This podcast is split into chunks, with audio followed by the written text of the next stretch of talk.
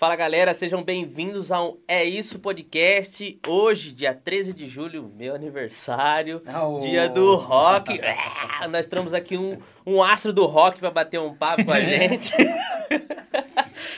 Digão, Digão, é nós, parceirão. Tem o Isaac aqui também e vai, vamos começar falando um pouco dos nossos patrocinadores. Fala família, boa noite. Vamos lá, vamos começar falando dos nossos patrocinadores. O primeiro patrocinador somos nós mesmos, nós nos patrocinamos. É isso aí que você está ouvindo. Alguém tem que pagar essas contas, não é verdade? Então, assim, você pode nos, nos ajudar a nos patrocinar da seguinte forma.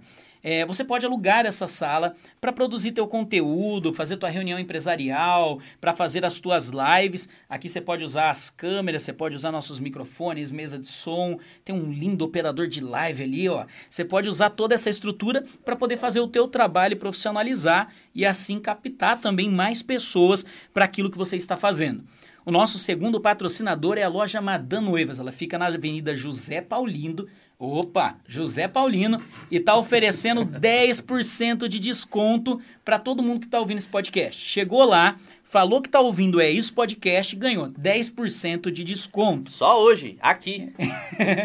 o terceiro patrocinador é a Empório BDG. Empório BDG, ela vem agora com umas castanhas e também umas granolas, ó, maravilhosas. Se você ainda não conhece os produtos da Empório BDG, vai no Instagram, Vai lá, segue eles, dá uma olhada, chama no direct e faz a sua compra. Por último e muito importante, R2B Propaganda. Você que deseja fazer o teu site, aplicativo da tua empresa, melhorar a identidade visual, começar a se expandir aí nas redes sociais, a R2B Propaganda cuida de tudo isso para você. Você vai lá, conversa com o Daniel, chama no Instagram, o Daniel vai te responder, vai te dar um ótimo atendimento, ele vai cuidar de toda a publicidade e marketing da sua empresa. Cota lá com eles, eu tenho certeza que vai mudar a realidade de como as pessoas veem a sua empresa. Top. E se você quer anunciar aqui no É Isso Podcast, você consegue fazer isso com planos a partir de R$ 3,15. É só chamar lá no direct do Instagram e a gente vai te explicar como que funciona. Mas vamos lá, hoje a gente está aqui com o Rodrigo Oliveira. Rodrigo Oliveira, ele é casado com a Daniele Carvalho, o pai do Lourenço, pastor na igreja Manancial de Águas Vivas, também é líder do grupo de jovens Follow D e empresário. Estamos com esse gigante oh, aqui hoje. Uau! Que isso? E motoqueiro, velho. Você tá louco. O brabo. Sem rolha. É verdade, motocross. Aí sim. E aí, Digão, como é que Galera, você tá? prazer estar com vocês aqui hoje. Satisfação enorme. Obrigado pelo convite. E o carinho, né? De estar aqui, de, do, do reconhecimento de vocês com a minha pessoa. Tô muito em casa, tô muito à vontade. E pode mandar as braba. Vamos para cima. Vamos começar com aquela lá então? Vamos, tô, ner... tô nervoso. vamos lá, vamos começar a trocar uma ideia aqui com a galera. Eu acho que, que o, uma coisa bem bacana da gente sempre começar conversando com as pessoas é, é a nossa formação, né, cara? Exato. Porque geralmente o pessoal conhece o hoje, né? São poucos que acompanharam lá do começo, né? E em todos os sentidos, né? No, com você a gente tem muita coisa para conversar, né? Ixi. Tem, tem a questão da, do, do, pastor e líder aí, né? O sucesso do, enquanto grupo de jovens. É, tem a questão do empreendedorismo também, que, que foi uma virada de chave, né? Sim. A gente vai falar sobre isso hoje também. E tem o hobby aí, né? Tem, tem. Não, não só, né? tá, tá chegando mais aí. É, eu tô vendo mesmo, a gente acompanha no Instagram lá. Não para, né? Mas e aí, fala uma coisa para mim. Filho de pastor, pastor é? Não. Demorou para me aprender. mas não é não. Filho de pastor é, é, filho de pastor, né? E na verdade, por muito tempo deu certo a gente servir o Deus da mamãe e, da, e o Deus do papai. Mas chega uma hora que a chave tem que virar, né? A minha virou com 17 para 18 anos. Comecei com as minhas experiências com Deus particulares e aí a gente foi tocando até chegar o dia de hoje aí estamos graças a Deus firme e forte, mas filho de pastor é qualquer um. Vamos para cima. E como, e como que, que se deu sua formação? Você já sempre se viu pastor, pregando, Não. fazendo isso? Ah, começou lá atrás, né? Eu, na verdade, assim, eu sempre fui músico na igreja. Na verdade, fui meio músico, né? E meio cantor. A gente ficava em cima do muro, tentando fazer alguma coisa, né? Na verdade, né? Cresceu na igreja, né? Mesmo uhum. contexto que você. E a gente foi, de alguma forma, é, iludido de que a gente seria, e, enfim, a gente vê os pais lá em cima, e vem as, as, as profecias, outras coisas, mas eu nunca me firmei no sentido de que eu vou ser um pastor. Na verdade, é, eu sempre fui o Davizinho. Né? As pessoas querem o púlpito e a gente quer a presença. Então, assim, eu me vejo dessa forma. Sim. Eu fui um cara que, com 17 anos para 18, comecei a ter minhas experiências com Deus. Com 22 para 23 anos, eu tive a minha maior experiência com Deus, né? Que foi aonde foi um impacto para minha vida mesmo espiritual. E aí, dali para frente, eu já comecei a caminhar com minhas próprias pernas espirituais, né? Mas sempre firmado, cara, no propósito da presença, né? De, de, de, de ser portador da presença, de, de tentar de alguma forma conectar as pessoas com aquilo que de fato eu carrego. Nunca quis ter púlpito, sempre quis correr lá de cima, mas chega uma hora que o propósito vai de frente, né? né? Não tem jeito. Não tem como correr. E aí foi aonde aconteceu a unção, para pastor e tudo mais, mas não foi algo que não foi nada planejado por mim, né? Sempre Cara, foi planejado por Deus. Você já teve aquela sensação, eu falo porque eu tive muito essa sensação, você falou aí de profecia e tal, né? Às vezes chegava pra gente falando, não, você vai pregar, você vai fazer isso, daí você chega em casa todo empolgado, é. pega a Bíblia pra ler, não entende nada, daí nada, você fala, putz, falou só porque eu sou filho do pastor. Você também já foi pro banheiro, olhou pro espelho e ficou, né, arrumando, e como é que vai ser a minha primeira pregação? Eu já fui, já fui desse time Já aí. fiz o espelho do quarto, já. É, já é, fui no banheiro. Do quarto. Já Pregar. ensaiei introdução de pregação e não sei o quê. E no final você não usa nada, né? O que passa lá em cima é a essência que você carrega e já era. Mas eu sempre me preocupei com isso, né? uhum. né? Isso eu acho que eu quero deixar bem claro. Cara, nunca quis ficar em evidência. Eu acho que é por isso que Deus coloca a gente, né? Porque ele vê o coração. E engraçado, cara, quando eu fui ungido a pastor, é, eu tava com muita dúvida, assim, tipo, me sentindo pequeno, querendo é, criar questões dentro de mim para justificar, tipo, não, não era para ser agora, enfim. E quando eu desci do altar ali, eu fui, eu fui recebido por um outro pastor, que, tipo, meu, é 20 anos mais velho do que eu. O pastor, ele chegou em mim e falou assim, cara, tira a dúvida do seu coração, porque o que importa pra gente é o coração que você tem. E eu tô aqui para te dizer que você tem um coração de um pastor anos antes de ser ungido. Então fica tranquilo que tá tudo certo. Isso para mim foi, um, foi, um, foi, uma anestesia na alma. Né? Essas palavras no momento Nossa, certo. Nossa, né, veio né, no momento certo. Aí você, você descansa, né? Você confia. Na verdade, quando, quando foi me passado que eu seria ungido, né? Foi debaixo de uma revelação tremenda, né? Que a minha mãe teve. É uma coisa que não tinha como não ser Deus mesmo que estava falando. Porque, assim, para você ser ungido, você tem que passar por um processo hoje, né? Vamos dizer assim. O cara tem que ser diácono, depois ele passa pelo presbitério. Ou não, eu fiz um salto, né? Eu dei uma deletada nisso tudo e Deus me colocou na posição de pastor, sendo membro da igreja, entendeu? Uhum. Então, assim, por isso que quando aconteceu, eu fiquei meio inseguro, né? Será que realmente, né? Igual meus irmãos, se eu não me engano, o Xande e o Lê, eles passaram pelo presbitério. Né? E eu não, eu tive esse essa passagem, esse pulo, né? Então gerou conflito, uhum. entendeu? Mas Deus confortou e as palavras foram chegando. E quando eu fui ungido, assim, recebi muita palavra de mensagem das pessoas, né? Positivando aquilo que Deus estava fazendo. Porque a gente é roubado, né, cara? Se a gente não tiver nessa hora aí com a mente mais fixa no que Deus está uhum. querendo dizer, né? Qualquer evento que o, que o inimigo sopra na nossa mente, a gente é roubado e a gente perde, Sim. né? Rapidinho ali o que Deus está querendo fazer. Mas graças a Deus, Deus levantou pessoas para confirmar, cara, foi maravilhoso, foi um tempo incrível, entendeu? E estamos firme até hoje, né? Na atividade aí pastoral. Eu, eu, não, eu não fiz, eu não passei pela parte de presbítero, não, mas eu fui ungido quatro vezes obreiro. Quatro vezes. Na sua igreja tinha obreiro. obreiro. É, mas eu fui ungido quatro não. vezes obreiro. Ah. Quatro vezes, pela, pela mesma coisa. eu acho que esquecia que eu já era um dia de novo. Quatro vezes fui ungido pro obreiro, Nossa, cara. é, será que a primeira não valeu? E a vez que foi para pastor, avisaram você antes? Tipo, você já sabia que você ia chegar, que você ia ser ungido a pastor? Não, Como é, foi? Teve uma, teve uma recepção para o acontecimento, né? Eu fui chamado na casa dos meus pais. Meus pais, para quem não sabe, eu sou filho de pastores presidentes da igreja. Então, assim, houve um chamado, porque eu acho que Deus já tinha revelado para a pastora que haveria dentro de mim alguma dúvida. E aí ela me chamou, né, lá na casa dela, e foi onde ela trouxe a revelação na Bíblia do que Deus tinha dado. Tipo assim, cara, é você e já era. E foi justamente a passagem de Davi. né? Quando Deus chama Davi ali pro, pro, pro chamado dele, através de Samuel, aí o negócio começou a estralar pro meu lado.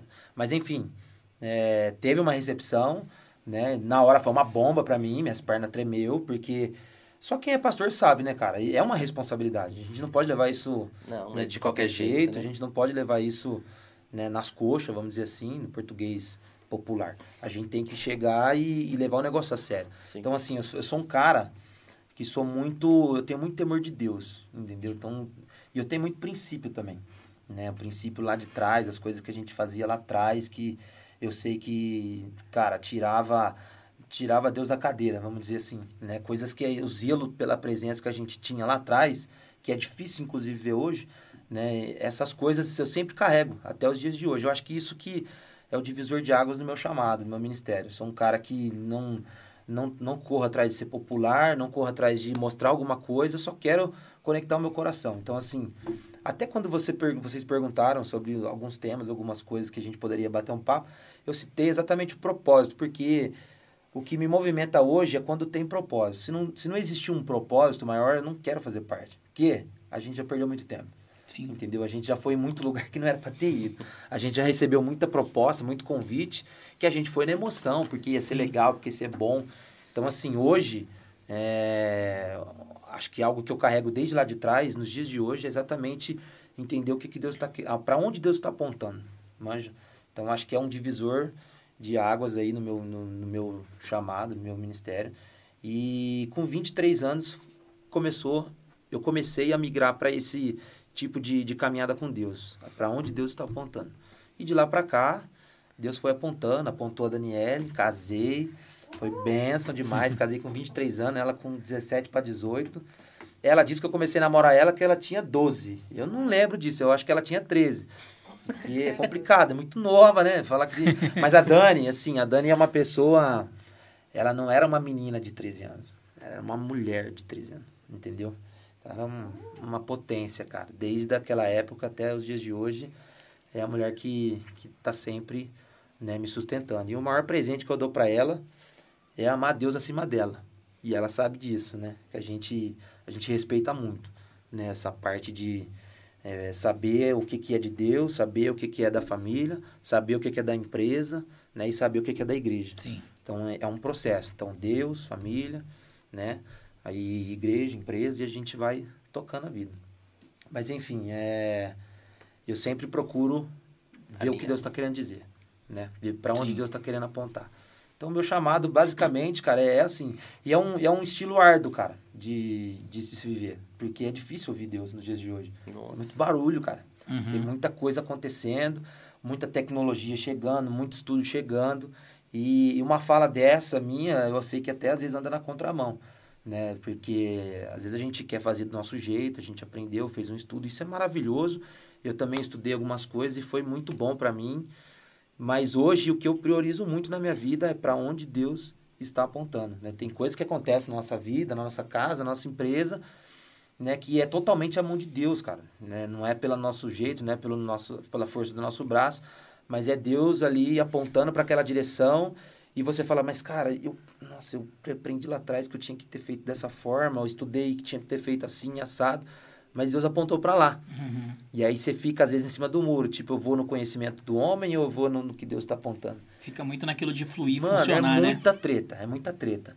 E aí quando você decide de fato ir pro lado de Deus, você vê o resultado, o resultado chega, né? E o resultado é o que a gente vive hoje, uma vida leve, né, corrida, né, uma vida que a gente sangra todo dia para trazer os resultados que de fato para dar o fruto que né que estão cobrando naquilo que Deus colocou na nossa mão. Então assim, é uma vida que a gente sangra todo dia, mas é uma vida gostosa de se viver, uma vida boa, uma vida agradável, né, uma vida leve, né?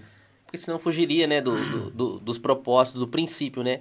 Como cristão, você alinhar tudo aquilo direcionado do que vem dele, tanto para a empresa, Sim. tanto para a família, tanto para a igreja.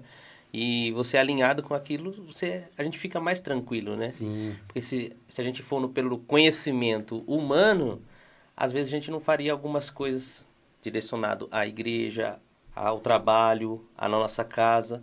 Aí entregando a vida é difícil, né? Porque às vezes Deus pega a gente de um Pega. jeito assim, Pega na curva, cara. fala assim, ah, Ah, na hora, agora, agora é a hora de você vender alguma coisa. Eu falo assim, meu Deus, mas agora que tá crescendo, né? É difícil, falar assim, será que é Deus? O homem todo tá apontando para isso e a gente não entende, não compreende. Mas a gente vive um, um sobrenatural. É, é, o que eu tava falando do negócio de funcionar e fluir, né, cara? É. Porque funcionar, você pega o modelo pronto e tenta executar e não dá certo, cara. Uhum, Porque sim. esse negócio, seja na empresa, na igreja, é o que Deus chamou para fazer é pessoal, né? Então você pode estudar, você pode ir lá fazer teologia, você pode fazer o que você quiser. Sim. Mas se você não fluir naquilo que. na tua identidade, Exatamente. cara. Eu tinha muita dificuldade. eu, isso. eu errei muito nisso também. Eu tinha muito. A minha maior dificuldade, na verdade, era assumir o meu papel, assumir quem eu era. Uhum. Mas no começo, assim, do, do, da caminhada, que eu comecei a ministrar, comecei a pregar, comecei né, a dar mais a minha cara, eu me apoiava muito no que eu ouvia, eu me uhum. apoiava muito, muito, até que eu, eu tive uma crise de identidade imensa, cara, em meados de 15 para 16, entendeu? Porque eu ouvia muita coisa, eu via muita gente, eu via muito Pastor Lucinho. Também. Naquela época o, o Hermínio veio pesado Forte. pra gente, entendeu? Então, assim, ouvindo muita coisa, e Sim. você acaba não conseguindo dar uma resposta para aquilo que você está ouvindo, Sim. porque você está você tá absorvendo mais do que dando a resposta para aquilo que você está ouvindo. Uhum. E aí começou a me chocar, me chocar, me chocar, e eu comecei a receber da parte de Deus algumas, algumas palavras, tipo, é, cara, você não foi chamado para ser o eco de alguém.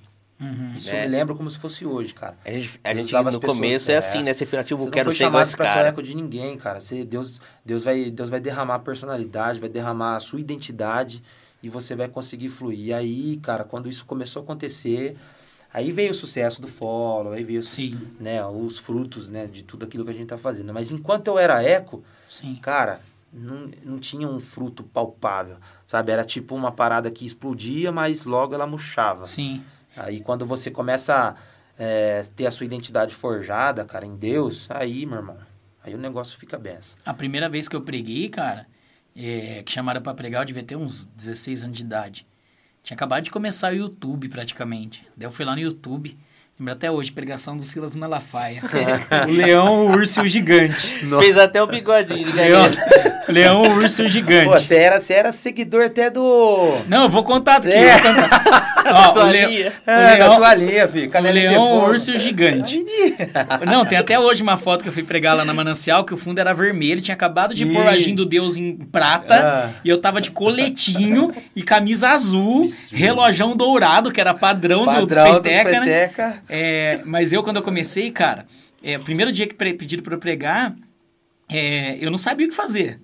Porque, tipo assim, a gente lia a Bíblia, dá aula na escolinha até dava, mas, Sim. mano, eu falei, eu vou subir lá, vou falar o quê? Escolinha era o treinamento, cara. Daí eu, treinamento. Daí eu comecei falei, a... se eu pregar é... umas crianças, eu vou... Já alguma era. coisa vai sair lá em cima. Eu comecei a ouvir um monte de pregação, aquela do Silas foi top. Peguei, filho, copiei, fiz esboço da pregação do cara. Ctrl-C, Ctrl-V. Ctrl-C, Ctrl-V. E fui pregar, foi um fiasco. Nossa. Foi um fiasco, porque era a identidade do cara, não nunca? a minha. Quem não? Quem Você já fez não? isso também? Ah. Nossa. Eu já fiz, Entendeu? cara. Já fiz já muito, fiz, cara. cara. Já fiz muito. Só que daí, assim, ó, eu tentei, eu tentei. Daí o Silas eu nunca tentei parecer com ele, eu fiz isso. Mas daí eu entrei numa fase que eu tentei pregar igual Marco Feliciano e, e não é consciente, é inconsciente. Sim. Hoje eu falo, eu tentei porque eu olho para trás e eu Era vejo. Era muito eu... medo, cara. Era isso. muito. De errar, né? Marco Feliciano, Yosef Akiva. Nossa, é... esse teólogo é embaçado, hein? Jo, é, é, Josué Gonçalves. Que jeito, velho. É... Daí o. Foi pro Lucinho. Ah. Depois do Lucinho. É, o Lucinho era por causa dos jovens. É, é. foi quando eu comecei a trabalhar. Só que eu nunca Aí consegui. Aí você ficava assim, os jovens caem no seu colo. O que, fazer?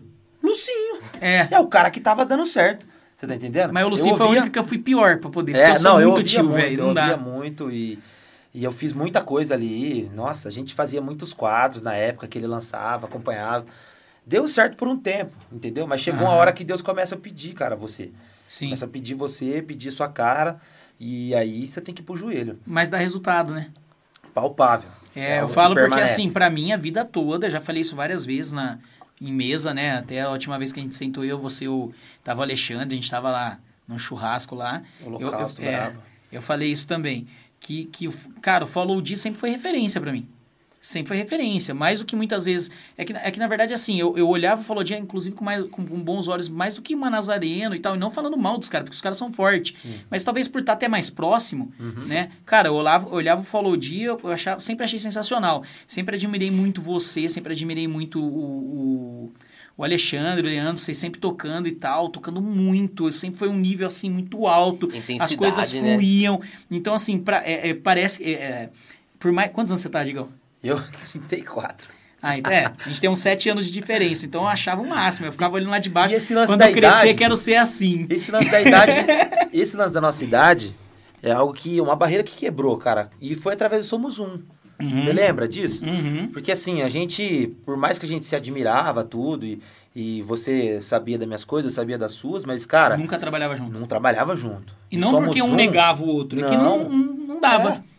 O Somos Um, ele veio com uma parada, deu uma, deu uma reconfigurada nele. Então, é, é isso que eu ia falar. É que é. eu mudei muito. Porque antes não rolaria. A pegada que você fazia com os jovens Sim, não rolaria não, com a minha identidade. Imagino. Tipo assim, ó, as minhas reuniões de jovens lá, era discussão de teologia. A gente colocava o tema e, pá, e bala. Tipo, tanto que não funcionou, né? O... é, e, e, então, tipo assim, era, era, era uma época. Fundou o barco. Não, eu, eu fiquei, eu acho que uns dois anos numa época de chatice, velho. De imbecilidade cara. cristã, eu fiquei. então não rolava. O Somos Um, cara, foi um divisor de águas, porque eu tava começando a, a abrir a mente, começando. Hum foi ao mesmo tempo que chegou, que eu comecei a ouvir o Luiz Hermínio, porque foi antes dele estourar que eu comecei a ouvir.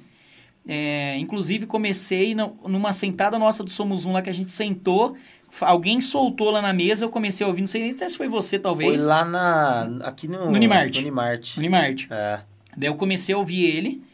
É, eu tinha escutado uma pregação só dele não escutei mais nada. Daí a partir dali eu comecei a ouvir, daí foi onde foi virando a chave. Sim. E o Somos Um mudou muita coisa, cara. Foi muito top, cara. Somos Um Somos foi importante foi... demais para mim. Na verdade, assim, eu vejo, eu vejo muito fruto até hoje. Hoje não existe mais, né? Tá no coração de Deus e. Hum, não, tem tá uma coisa pra te falar, rua, hein? Tá é? naquela rua lá, como é que chama? Os caras estão se reunindo numa hoje casa. Hoje sou eu? Hoje sou eu? Só vou falar algo pra vocês, não me deixa de fora. Mas enfim. É, mas a gente tem fruto até hoje, cara. Tem. Tem fruto até hoje, muito fruto. Mas você acredita que esses dias atrás eu fui convidado para um movimento?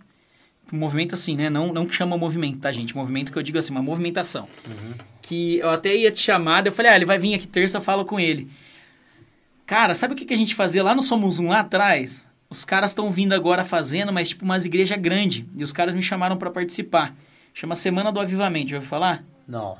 Vai acontecer em Campinas, dia 20, do dia 26 até o dia 31. Inclusive, semana que vem, se, se segunda-feira que vem, se você tiver de boa, você vai comigo numa reunião lá. É rapidão a reunião para você conhecer. Batista Ágape, Nazareno, todas quadrangulares, é, é... que mais que tem? Cara, tá todas as igrejas. A Batista Moreiras, tá todas as igrejas envolvidas, só grupo de jovens. Tava uma reunião lá com mais de 30 líderes de jovens, todo mundo, porque eles vão fazer uma semana do mesmo jeito. São seis igrejas diferentes, seis bandas diferentes, seis pastores diferentes. Seis, sete, oito. Cara, Cara, esse é o propósito. O propósito da unidade, é, na, a maior revelação de que Jesus estaria presente é a unidade. Sim. De onde tiver dois ou mais. Então, assim, isso movimentou muito a gente, cara, Sim. naquela época. Né? A gente, claro, todo mundo tomou porrada, pedrada, Sim. enfim.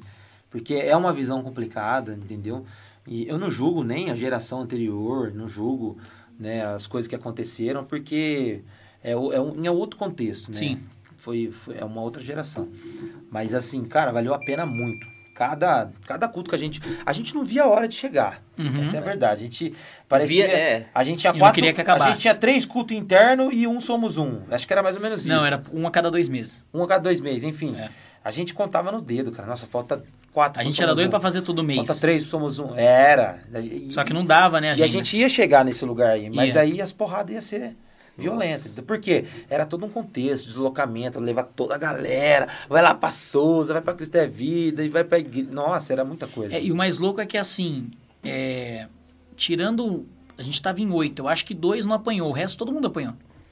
Então, tipo assim, era uma coisa que naquela época estava mais difícil de acontecer. Hoje tá bacana. Hoje tá mais fácil. Eu vejo uma flexibilidade muito grande. Para todo lado. É. Porque, porque não era uma coisa exclusiva, porque ali no meio a gente tinha de tudo, né? Tipo, não era só. É igual nós dois éramos pentecostais, tinha galera que não era pentecostal, Sim. era mais carismático e tal. É. E não, não, é, não foi uma coisa exclusiva nossa. Todo mundo na época, porque era algo novo, né? E quem entrava era impactado. Era. Tipo, começou com eu, você e o Zé se não me engano. E o Marcão. E o Marcão, é. O Marcão, você e o Zé.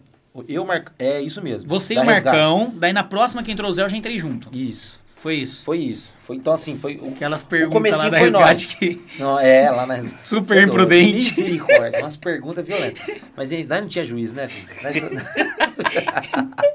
se marcasse, Mas quem, não, pior que se marcasse, entrava, responderia a mesma coisa, só que de forma diferente. É, quem entrava, cara, era impactado. Era muito bom. Sim. Foi um tempo, foi sim, um tempo maravilhoso. Eu quero, eu quero viver essas coisas, entende? Quando eu falo para vocês de propósito, é exatamente, é, cara, aonde, aonde que Deus está falando pra gente ir, cara? Você tá entendendo? Uhum. Onde que Deus está falando para eu, eu, por exemplo, eu vim aqui hoje, entendeu? Eu saí de casa, eu, eu fiz uma oração simples e, e rápida. Só falei assim para Deus, Deus, eu não tenho nada, só tenho você. Então vamos. Entendeu? Não... E aqui eu tô. Por quê? Porque a minha identidade é essa, é conectar o coração. Sim. Você tá entendendo?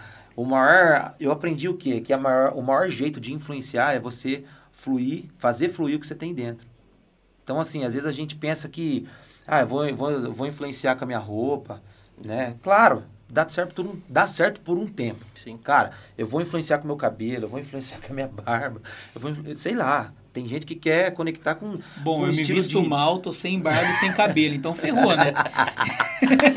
Mas é a realidade. A maioria dos líderes, né, a maioria das pessoas que trabalham com gente, pensa nisso. Sim. Entendeu? Não mas é, mas é, a, é. A, o maior jeito de você influenciar, ou a maior ferramenta que você e não tem. é só na igreja, É fazer lugar. fluir o que você tem Sim. dentro, cara. Isso é. é uma influência interior. É aquilo que sai de dentro de você e conecta as pessoas. Comigo é o que deu certo até hoje. Então, assim, dificilmente eu não. Eu não. Eu, eu, dificilmente eu não sento numa mesa e não consigo ser sincero, não consigo ser claro, não consigo tocar o coração. Por quê? Porque eu faço valer a pena. Uhum. Né? Eu carrego isso comigo, esse lema comigo. Na onde eu vou, eu vou dar tudo de mim. Se eu tiver que chorar aqui, se eu tiver que pular da cadeira, se eu tiver que sentar na mesa, eu não me importo. Por quê? O, o importante é eu sair daqui descarregado. Você está entendendo? O importante é eu subir no púlpito e deixar tudo lá. Sem me preocupar com o que estão falando, leve, né? sem me preocupar com o julgamento, mas o importante é você entender o que Deus está querendo para aquilo, para aquela hora, e você conseguir deixar tudo lá. Cara, eu acho que isso isso é influência para mim. Sim. Às vezes tem, claro, influência digital, você consegue trabalhar várias outras coisas, mas a, hoje para mim o, o maior poder de conversão das pessoas é você ser um influenciador, aquilo que sai de dentro de você e toca o coração das pessoas. Então quem senta comigo, cara, quem consegue conversar comigo e troca uma ideia igual nós tá trocando aqui, uhum. vai é, ser tocado. Tanto... Tem que ser. Se não for para ser, o que é o evangelho pra Sim. gente, cara? É. O que, que a gente tá Sim. tá fazendo com isso? E é uma coisa que bacana. jogo é esse que, é, tá jogando? Que não tá É uma entrega ninguém. sem reserva, né? É. Sem reserva. É. Não, e tanto que isso, é, isso é muito real, porque assim, você não é o perfil de ficar o tempo todo na rede social. Sim. Né? Por várias vezes até você fez aquela. que você dava aquela parada e tal Sim. e tudo mais. Mas mesmo assim, o resultado preciso, do grupo. melhorar. Então, né, mas, é, mas é o que eu ia falar agora. Mesmo assim, o resultado da tua liderança é bom.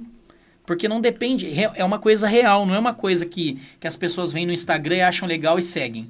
Sim, entende? É, é, e, e, essa é a base do sucesso, é verdadeiro. Exato. Entende? Eu Porque me preocupo eu, muito com isso. É, o problema daqui é, é que cria muita imagem, não, é, né? A gente não pode vender um produto falso. Sim. Entendeu?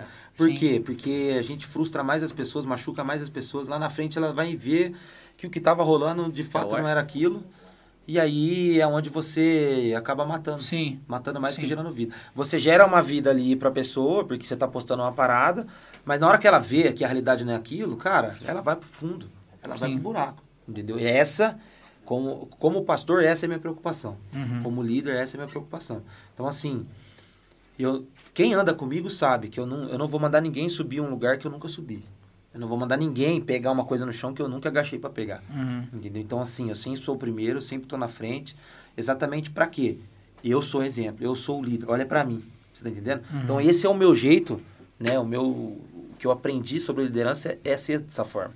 Entendeu? Por isso que eu me preocupo muito com o que eu carrego, com a essência, para a gente não tomar cuidado, para a gente perder. E a gente, cara, como líder, trabalha com igreja, é, é líder no trabalho, enfim, a gente tem que tomar cuidado. Então, senão a gente é influenciado a não ouvir a voz de Deus. Cara, isso, quando, a, quando o ser humano, acho que a maior miséria do cristão é essa. É ele ser um cristão que escuta mais as pessoas do que Deus. Então, no meu ponto de vista, a gente precisa, essa geração de 2021, 2022, precisa ouvir mais Deus, cara. Eu, Hoje, tô, eu tô preocupado. Falando um negócio, você já deu uns três cortes top aqui, hein? Nossa. Pelo amor de Deus. Misericórdia. Tá maluco. O Mas próximo... não é a realidade? É, não, é realidade. realidade no cara. último a gente falou em hebraico, esse aqui vai ser a língua dos anjos, né? É, é lébia! Ô, galera, antes, antes da gente continuar, você que está assistindo aí, se você quiser fazer alguma pergunta para o Rodrigo responder, é hora de você pôr ele contra a parede, não brincadeira. É hora de você fazer a pergunta que você quer para ele ou para nós, fica à vontade, você pode mandar o pergunta que aí. vai acontecer é a gente não responder e deixar é, para próxima. Exatamente. Já tem uma parte 2 aí programada. É. Beleza? Entendeu? E, e outra coisa, a gente, a gente tá descobrindo que a maioria das pessoas que estão assistindo a gente não estão se inscrevendo no canal, cara. Exato. Sabe por quê? Eu vou falar para você, eu fico preocupado com isso, cara. Tem muita gente que tá atrás do celular agora e não se expõe, não, não fala nada, não comenta Sim. nada, entendeu? Não, mas estão comentando, viu, que você aqui. Então? Oh, ah, você tá bombando, irmão, aqui, louco, ó, ó. Misericórdia. Ó, ó o chat, ó. Ah, moleque. Você tá maluco. Já, já, a gente vai pras perguntas. Ó, você que mas, tá enfim, assistindo... É, tá assistindo, comenta, Comenta, cara. tá, deixa o like. Não ó, se esconde. Se inscreva no canal, Bruno que Henrique, isso aí ajuda a gente. Bruno Henrique mandou aqui, ó, abraço, Digão. Será que é o Bruno primo? O Bruno tio, quer dizer, né? Ah. Bruno Henrique? Será que é ele? Bruno tio. Eu tenho. Ah, o Bruno de Minas. Oxe, ah, olha, mandou um abraço, você nem sabe quem é. Ah, Bruno Henrique. não é Bruno Henrique ele? Não sei. Eu acho que é, né? Pra mim é o Bruno, irmão da minha mãe. Aí eu conheço. Caio ele. Costa, melhor pastor, queima tudo, digão, Ininil. é o Caio. Então, ó, já ficou o recado aí, ó. Você que está aí nos assistindo, curte esse vídeo se você está gostando, se inscreve aqui no YouTube. Pra cima. Para que as pessoas possam ver mais esse Compartilha. vídeo. Compartilha. É. Exato. E hoje a gente tem um cara que queima demais, então a gente não vai deixar queimar só aqui. Vamos propagar esse esse fogo aí pro aí, mundão tá afora, hein? Top. Ô, ô, Rodrigo, fala uma coisa pra mim. Assim, Rodrigo, pode chamar de Digão, né? Digão, cara. É porque na arte, na arte eu coloquei Rodrigo Oliveira, porque eu falei, vai Rodrigo, que ele não gosta de coloca Digão na arte, Rodrigo né? Rodrigo é só quando a minha mulher tá brava. Ah, então tá Rodrigo, tá bom. O resto é amor, né? Porque, porque assim, né? Eu coloquei, eu, eu chamo de Digão. É. Daí dá, não sei se você viu a arte que o Rodrigo, o Digão ia vir mês passado, né? Só que é. daí deu ruim do é, Covid, né? Ruim, peguei uma não pôde vir. Mas não sei se você viu que na arte no mês passado tava Digão. Inclusive, cara, eu comecei, eu comecei a voltar o, o cheiro hoje. Sério? Você acredita? De manhã, fui tomar um café e falei, nossa, Dani, olha que comecei agora. Que cara. pizza que vai, é pizza que vai ter pra comer hoje? É, é foi bom que voltou o cheiro hoje. Voltou maravilhoso. Olha. Hoje, ó, hoje tem expresso. Deixa queimar. 91. Vamos que vamos. Hoje tem expresso 91. ó, se não tivesse essa pizza hoje, ia ficar de cara, hein, mano. Pior que tem dia que não é, hein? Ah, tem dia tá que fechando, não é. Cara, ele tá fechando com tem dia várias tem, parcerias. Tem dia que é salgadinho, é. Você, é, inclusive, vi, que trabalha aí. Exato. Você faz salgado, faz alguma trabalha outra com... coisa boa que a gente goste. Não, salgado, açaí, lanche, essas coisas. Entra churrasco. em contato, manda uma mensagem pra gente. Vamos a gente analisar falou, isso aí. A meta, quando bater mil inscritos, que não é uma realidade muito longe. Espero que em quatro meses aí a gente já consiga, né, no máximo. Quando bater mil inscritos, a gente vai fazer a live aqui dos mil. Daí vai ser nós quatro que trabalha aqui, a gente vai fazer com o notebook aqui mesmo pra gente poder comandar a nossa live, que senão não tem como fazer, né? é, e a gente quer fazer churrasco no meio da live, né? Ah, cara, nessa tem que estar, tá, Entendeu? Nem se for pra ser o churrasqueiro. Fazer? Aí, pronto, né? Não precisa pelo menos ficar na churrasqueira. Trabalho, aqui é espírito voluntário, filho, né? E vem pra limpar chão, pra comer. Vamos pra cima. Fala uma coisa pra mim. Dentro da, ainda da liderança de jovens, é, porque eu acho que a liderança de jovens veio antes que o empreendedorismo, antes que, que, o, que, o, que os veio, hobbies aí comecei, atuais, né? Eu comecei a liderar, eu ainda era CLT. CLT. É. Então, então vamos continuar nisso. Depois a gente vai para os outros ah, assuntos, é, porque já tem coisas, tem coisas que eu, como hoje, hoje eu estou liderando jovens de novo, até a gente preparar um outro líder. É. Porque aquilo que você tava falando de fluir de identidade, mano, eu Cara, descobri não, a minha. tá cansado. É. Não, não tô cansado, mas eu descobri a minha, mano. Eu descobri meu lugar. Meu lugar não é na frente. Meu lugar é atrás. Entende? E eu, eu vi que eu sou muito melhor nisso.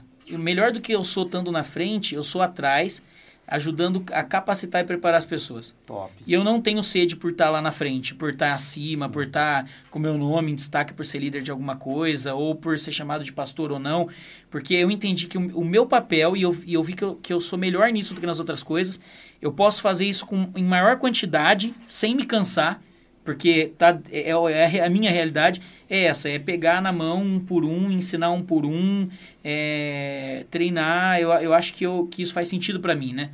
E, mas assim, de líder, uma coisa que eu como líder de jovens gostaria de aprender com você. duas perguntas. A primeira, quais foram as coisas mais difíceis que aconteceu é, seja acontecimentos mesmo, né? não precisa citar nome, Sim. mas acontecimentos mesmo, ou simplesmente comportamentos que você falou, cara, isso aqui eu vou fazer legal, e de repente você falou, não, isso não funciona, É lógico que isso não é uma regra, né? Às vezes em outro lugar sim, funcione. Sim. E, e, depois te perguntar quais foram as coisas que mais fizeram dar certo o Ministério Follow de. Mas primeiro, quais são as coisas que foram as maiores barreiras que você teve que superar ou que você ainda tem que superar? Como os problemas? Bom, uma, os maiores problemas. Na verdade, o maior problema. Gente. Acho que para qualquer um é gente religiosa. então, assim, para trabalhar com jovem, a gente, além de ser ter que ser cheio muito do Espírito Santo de Deus, a gente tem que criar algumas estratégias. Né? A gente tem que ter algum pensamento um pouco na contramão né, do que as outras pessoas pensam.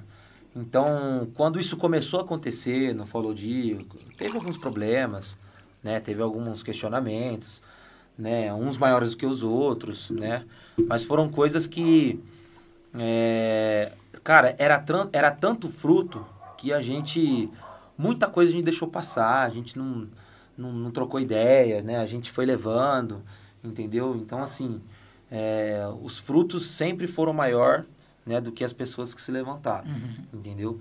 E se estão se levantando, cara, é porque o negócio está funcionando, está dando certo. Então, no meu ponto de vista, o maior, maior desafio que eu tive foi enfrentar algumas pessoas que eu pensei que eu nunca ia precisar enfrentar.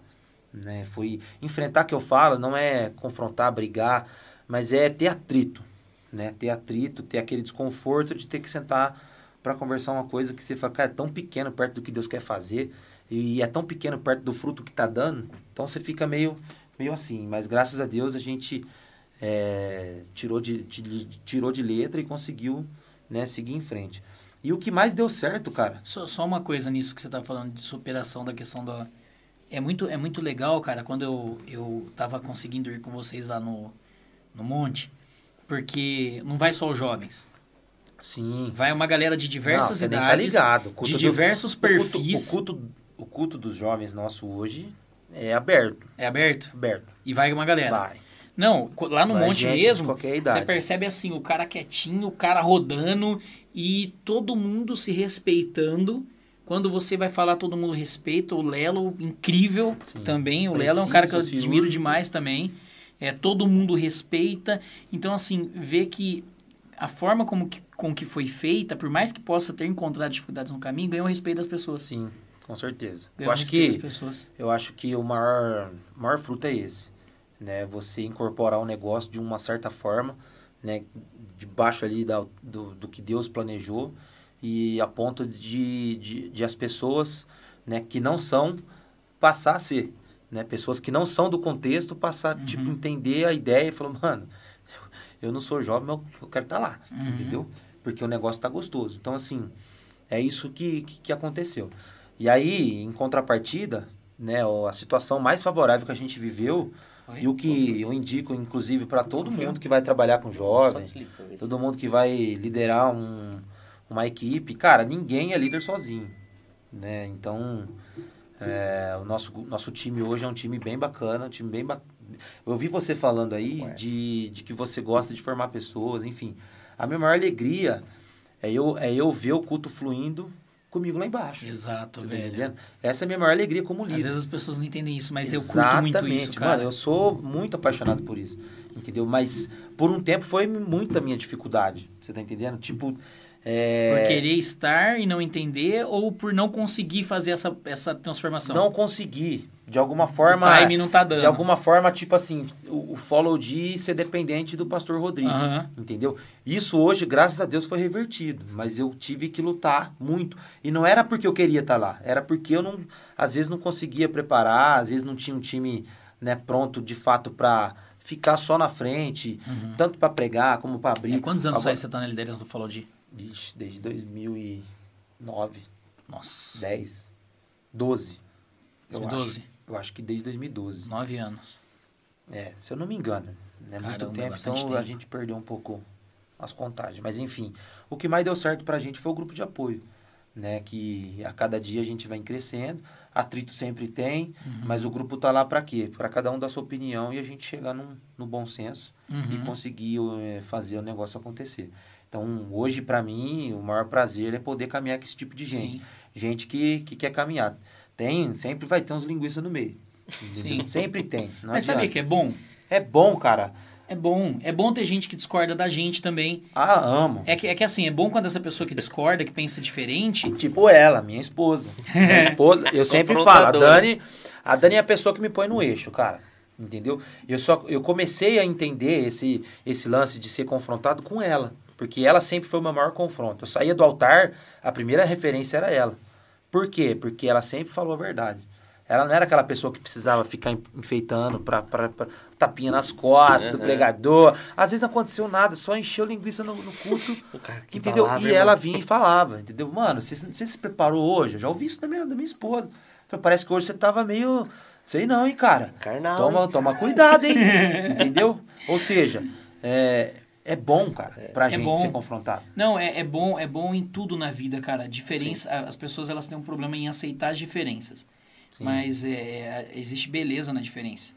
E a diferença ela é importante, porque quando, quando existe diferença e quando existe discussão, as pessoas não sabem discutir, esse é o problema. É. Mas quando as pessoas se respeitam, elas discutem, elas debatem, seja no, na, na política ou na igreja, é, todo mundo cresce quando, quando existe abertura para você para realmente entender um ponto melhor. Hum. Tipo, ó, eu, o Digão, eu acho que tem que fazer isso, o Digão acha que tem que fazer outra coisa, o Bruno outra coisa.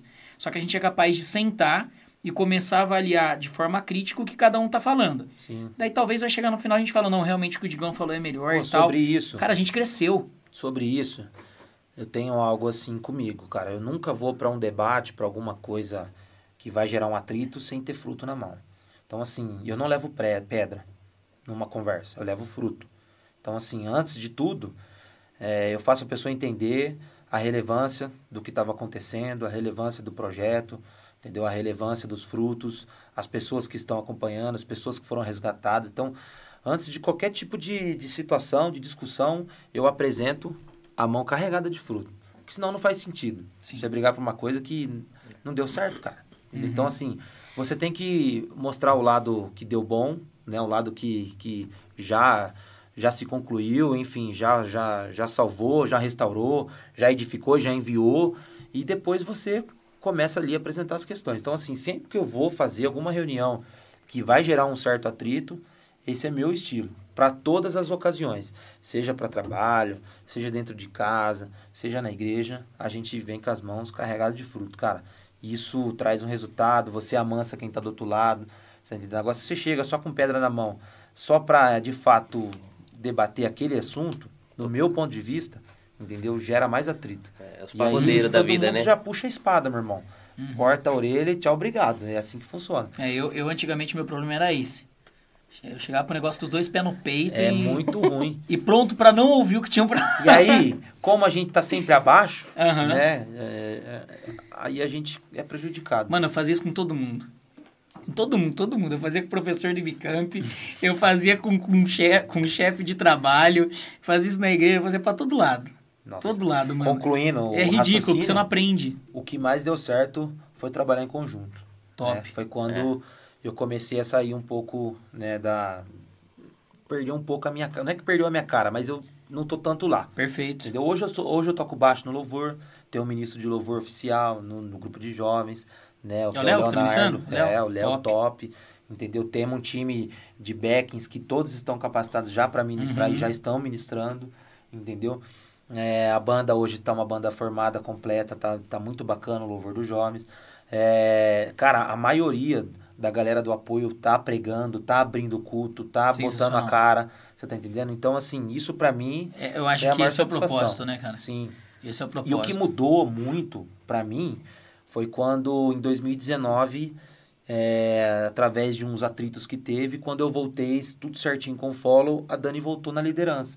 Então hoje eu não sou líder sozinho. Oh. Então o líder oficial, número um, é Rodrigo e Dani. Não é Legal, é mais Rodrigo. Top. E ela nem é vice, ela é líder. Isso é importante. Então, assim, ela responde hoje como líder.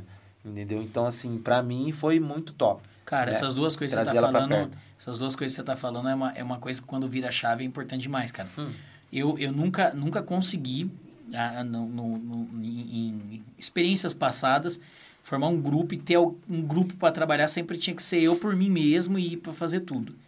Hoje eu trabalho com um grupo. Não é um grupo grande, porque nós não somos um grupo de jovens grande mesmo, né? Mas é um grupo que, cara, eles fazem o que tem que fazer, eles fazem o negócio acontecer. É igual eu tava comentando com vocês, né, antes de começar. Os meninos aí, praticamente dois meses, é eles que vão pregar na igreja, no, nos jovens. Tem o pessoal ministrando também, eles desenvolvem as ideias. Esses dias estão precisando se entrosar lá, estão fazendo enquete de quais são as oito melhores músicas para eles ficar por um tempo até se entrosar. Então, sabe assim, o pessoal tá cuidando. E isso é gostoso, cara. Sabe é assim, bom. você vê que você está sendo útil para o crescimento de alguém, cara. Isso é, é importantíssimo. É você tira, né? Chegar... É, melhor, é melhor um grupo maduro, né? Exato. É, é, acho que é, esse é o objetivo hoje, eu, eu entendo isso. É, na questão da liderança, no, na, no viés cristão, é trazer. É a cadeira. É, o é trazer o. Imperativo, menino.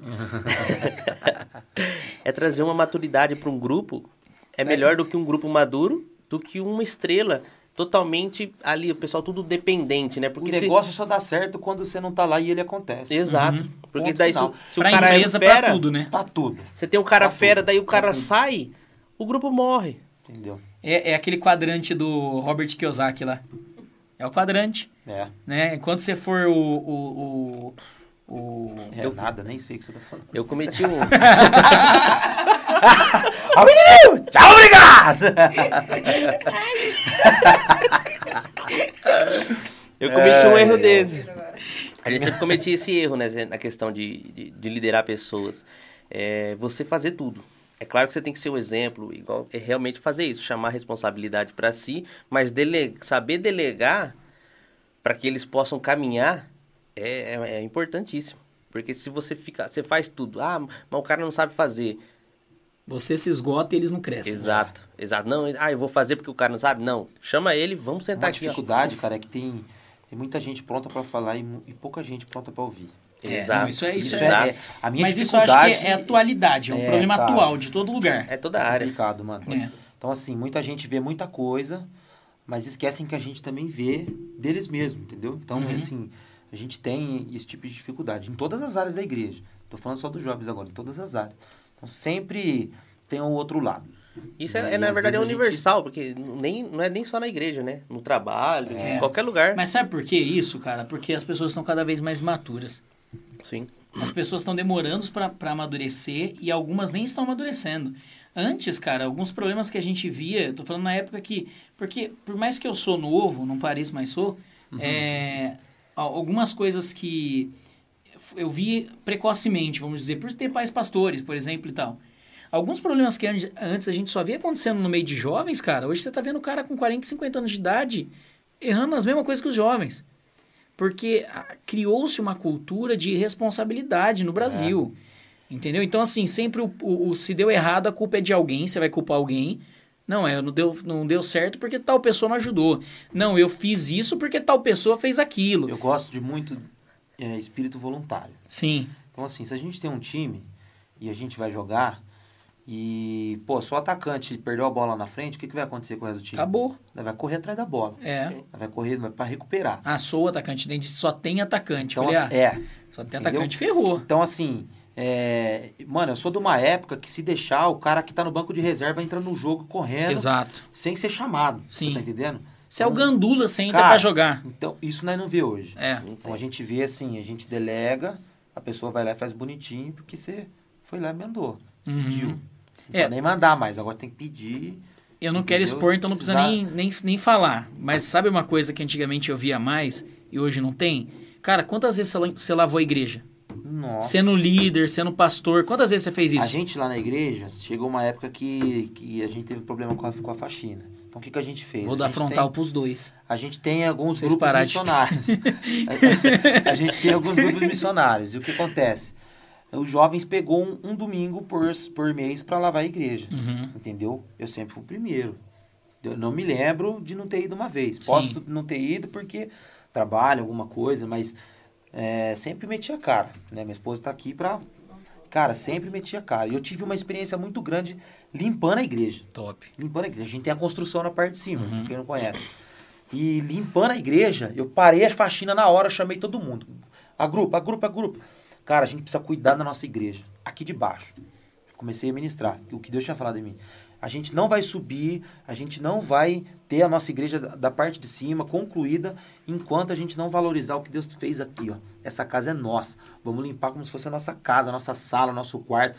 A glória da segunda casa só vai ser maior do que a primeira quando de fato a gente entender que a glória da, da, a glória da primeira casa, respeitar esse momento. E, cara, é nosso. Vamos fazer valer a pena. Entendeu? Cara, mudou. A faxina da igreja foi uma paz. E sempre foi treta, né? Pra juntar todo mundo. Uhum. Tipo assim, pra falar que faz tem uns par. Uhum. Mas pra chegar fazendo. Não, pra abrir culto tem bastante. É. Mas, mas é assim, isso é legal, porque na, eu lembro de Mas tem os época... fiéis. É. Tem, tem uns caras que é, carta, é carteira carimbada. Os caras vêm. Cara, eu lembro que a gente se divertia. Top. A gente criava comunhão é limpando a igreja, irmão. É. Era um momento de comunhão limpar a igreja. Nossa, era, pra era, mim era Disney.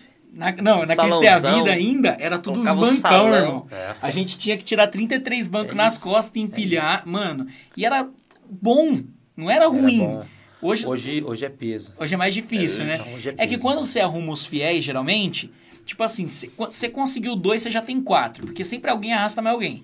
Então, quando você vai conseguindo fazer essa construção, chega uma hora que já contagia, né, cara? Sim. Então, é, é legal. Mas que hoje a galera, por exemplo, tem muito mais é, é, trava para ir limpar uma igreja do que do que antigamente tem muito mais porque as pessoas elas, elas não estão olhando mais. Elas não entendem que isso é serviço a Deus é. por exemplo. Não hoje é difícil marcar reunião entendeu? É difícil chegar Nossa. mais cedo no culto. Pô, quem pode chegar uma hora antes do culto? É uhum. difícil. Não sei lá mas aqui entendeu? É difícil. Não mas pô o outro tem que dormir, o outro, ah, eu tenho que não sei o quê, ah, mas eu é filho, e, e é sempre um empecilho. Naquela época a gente tirava de letra. Então eu falo para você, o que, que mudou? É, eu falo isso pro pessoal. É. Fala, eu tava conversando esses dias com jovens e eu tava comentando. Assim, graças a Deus eu não tenho problema, tanto problema com isso também, é, hoje. Mas eu tava conversando com eles que eu falei assim, cara, Antigamente a gente trabalhava, normalmente mais do que a maioria do pessoal de hoje, porque a maioria do pessoal de hoje é uns trabalhinhos mais de boa, porque a, é, você vem essas CLTs, essas leis aí, é tudo vai suavizando o negócio. É. Então a maioria é mais de boa, trabalha menos hora, não faz tanta hora extra, é um ou outro só que trabalha um pouco mais. Cara, a gente trabalhava a semana inteira, e se precisasse a gente tava de segunda a segunda lá, velho. Tava, sempre. Sem cansar. É, era batia cartão, filho. Sem cansar, estudando, sem cansar, velho, sem batia cansar. Cartão. E era... tinha prazer, cara, não era pesado. Era bom, Sim. era gostoso. Sim. Né? Então, assim, eu vejo hoje, a gente tem pouco zelo pela obra. Uhum. Né? A gente faz o negócio mais porque estão pedindo, estão mandando, do que de fato, cara, é minha função. Uhum. Eu tenho que fazer. Então, a gente encara hoje mais como um favor para a igreja do que um serviço a Deus. Cara, Exato. isso é ridículo. Exato. Isso é uma mentalidade que eu me preocupo pro futuro. Uhum. Né? Eu me preocupo pro futuro. Sim. Eu me preocupo muito com o que meu filho tá vendo agora de mim. Sim. Entendeu? Então, ele vai ser na igreja o que eu tô sendo hoje. Entende? Sim. Então eu me preocupo muito com a, com a geração que está que tá chegando, uhum. a geração que está vindo. Porque a minha geração lá de trás, né, na, na, na fase de 16, 17, 20 anos, entendeu? Era uma geração totalmente zelosa, Sim. respeitosa. Tinha problema? Tinha, Sim, claro. Normal. Mano, todo jovem tem problema. A maioria, problema com pornografia, com mentira, Sim. com fornicação e outras coisas mais. Isso aí. Paz. Paz, enfim, relacionamento, é. vício sempre, sempre teve no meio dos jovens. E sempre vai ter. Sempre vai ter. Não é só os jovens. É o nosso tá, papel. É que nós tá falando de jovens, mas Sim. É, isso aí é para todo isso mundo. Isso é aquilo que eu te falei, hoje ainda é Generalizou, é, é. Tem, tem barbado aí, mulher velha, que tá dando trabalho demais, cara. Misericórdia. É. Mas enfim, o que eu tava falando? Perdi. Você estava falando que das gerações, que agora Eu estou muito preocupado com essa ah, geração. Ah, o, que, o que, que essa geração está vendo a gente fazer. Sim. Então, então assim, eu, me, eu tento ao máximo passar para a geração que eu prego, para as pessoas que me ouvem, eu tento ao máximo passar. Cara, tudo na vida vai passar, o que não vai passar Sim. é a presença de Deus. Sim. Então respeita ela, tenha zelo por ela. Mas posso te falar uma coisa, cara? Infelizmente são ciclos que sempre vão existir. Sabe aquela frase muito antiga, não, nem, nem me recordo quem que falou, a gente já citou isso aqui uns 10 programas aqui já, é, que é tempos difíceis criam homens fortes, homens fortes geram tempos de paz, tempos de paz geram homens fracos e homens fracos geram tempos difíceis. É o que, é o que a gente está vendo em todas as áreas do Anota Brasil. Anota isso aí, Brasil. Em todas as áreas do Brasil a gente está vendo isso. E pode falar, sabe qual é o problema dentro da igreja? O problema é que a gente teve que lutar, não no mau sentido, mas no bom sentido, por uma liberdade que antes as pessoas não entendiam e ela existia em Deus. Só que primeiro a gente entendeu quem Deus era, quem nós éramos nele, para depois desfrutar dessa liberdade. Hoje, quando as pessoas chegam já num, num ambiente de liberdade, elas não entenderam quem Deus, quem Deus é, não entenderam quem elas são, mas elas querem falar de uma liberdade de alguém que elas não conhecem. Exato, cara. Você entende? E esse, esse assunto é um assunto muito delicado. Porque é um assunto que vai falar sobre libertinagem. Sim. Dentro da igreja. Sim. Entendeu? E é algo que eu tô, assim, eu tô muito tocado esses dias em relação a isso. Uhum. A última pregação que eu tive no domingo foi em relação a isso. Entendeu? Por quê? Porque, a, cara, a geração que veio antes é uma geração, por mais que existiam alguns excessos religiosos que a gente entende Uhum. hoje, né? E, enfim, que é as próprias questões do que pode, do que não pode. Sim. Sim. Então, assim, Que pro tempo também foi Por importante, mais, trouxe a sim, gente é. até aqui. por mais que teve esses Manteve uma atritos, disciplina, né? Exato. Cara, essa geração viu milagres que a gente não viu. Sim. Uhum. Essa geração teve experiência no monte que a gente não teve. Entendeu? O meu lema no monte é que até dezembro tem que acender de novo o chão, cara, porque não tá acendendo Nunca mais vi também. Tem Não que levar tá meu pai pro monte. mais, você tá Tem que entendendo? levar meu, meu pai, cara, ele chegava no monte, ajoelhava no cantinho. A hora que ele saía, tava tudo aceso. Cara, que saudade, de verdade. De verdade. E isso é uma coisa que a nossa geração atual precisa botar a mão na consciência e entender o que que tá acontecendo. Eu falo pros outros, os outros não têm noção do que, que Cara, é. O pessoal não consegue imaginar. Exatamente. Então, assim, a gente tá indo no monte toda quarta-feira, às 20 horas. E, e ali, cara, eu tô, sempre orando, Deus, em dezembro eu quero ver isso. A gente tá pagando o preço aqui, estamos vindo debaixo de chuva, debaixo de frio e vamos pra cima. Mas em dezembro eu quero a glória revelada aqui, como sempre foi. E, cara, eu não sei o que a gente vai ter que fazer, se a gente vai jejuar, enfim, eu sei que é algo coletivo. Uhum. O que eu sei é que a Uma geração gasolina, anterior né? tinha tanto zelo, cara, por, por subir no monte, e a- acho que hoje o negócio, entendeu? Eu acho que é muita gente brigando sem ter fruto na mão, é muita gente brigando. Tipo Exato. assim, é, mano, é muito. Exato. é Mas é muito aquilo que eu tô complexo. falando de não conhecerem o Deus da liberdade e quererem ver- viver a liberdade de Deus. Sabe por Exato. quê? Porque é, as pessoas hoje, é, não precisa ir no monte e não sei o que tem e tal. Vai pro quarto. Tá bom, não precisa. Não precisa. Só que geralmente a maioria das pessoas que estão falando isso, elas não vão pro quarto. Então, é aí que, é aí Você que a gente entende? chega. Você entende? É aí que a gente chega. As pessoas que estão brigando pra falar se pode ou se não Exato. pode, estão deixando de fazer o que pode. Elas erram igual os tá fariseus. entendendo? Uhum. Então, assim, elas brigam mais pra saber. Não tão fazendo assim, nem o eu- mínimo. será que eu posso fazer? Será que eu posso tocar? Uhum. Será que eu posso pôr a mão aqui? Será que eu posso ir até ali?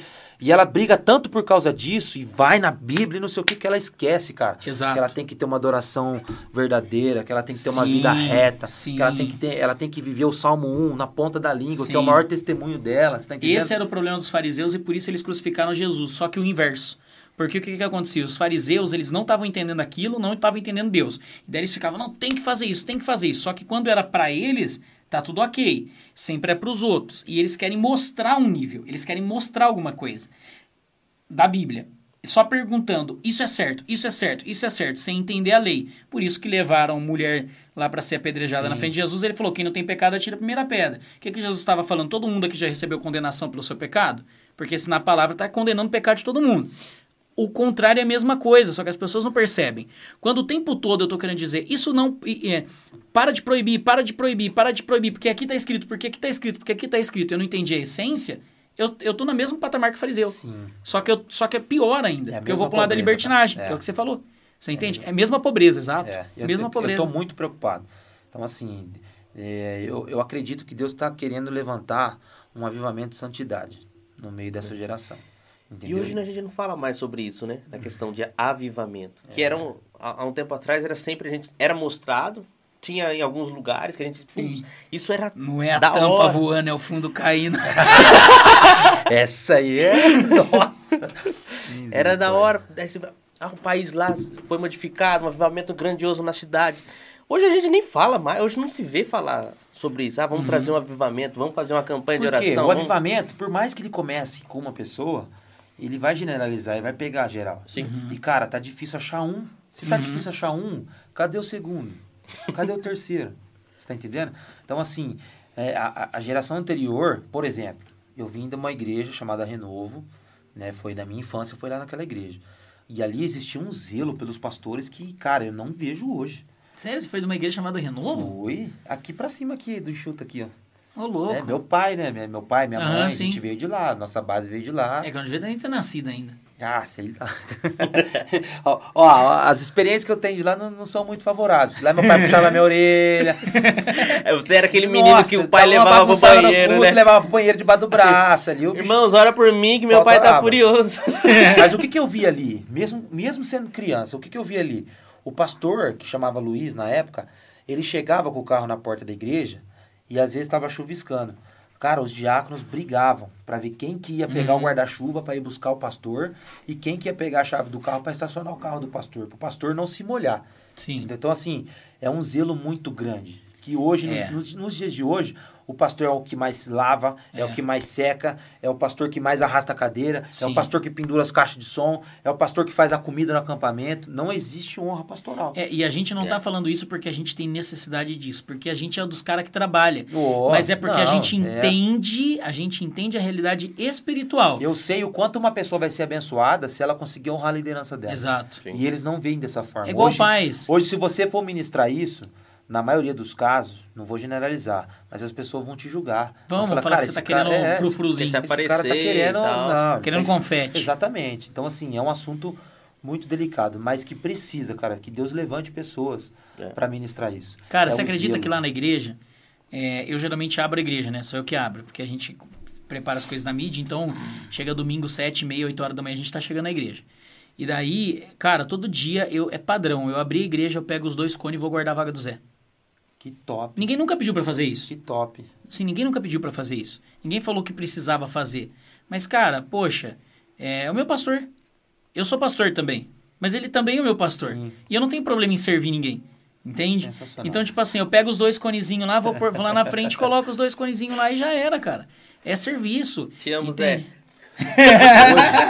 Hoje, hoje é assim, parece que as pessoas ficam, ficam aguardando para ver aonde que você vai dar uma entortadinha no pé. É. Pra é. ela chegar e, e poder Maiar. Porque aí ela, não, ela já não chega só a dar um toque, ela já chega e já joga no ventilador.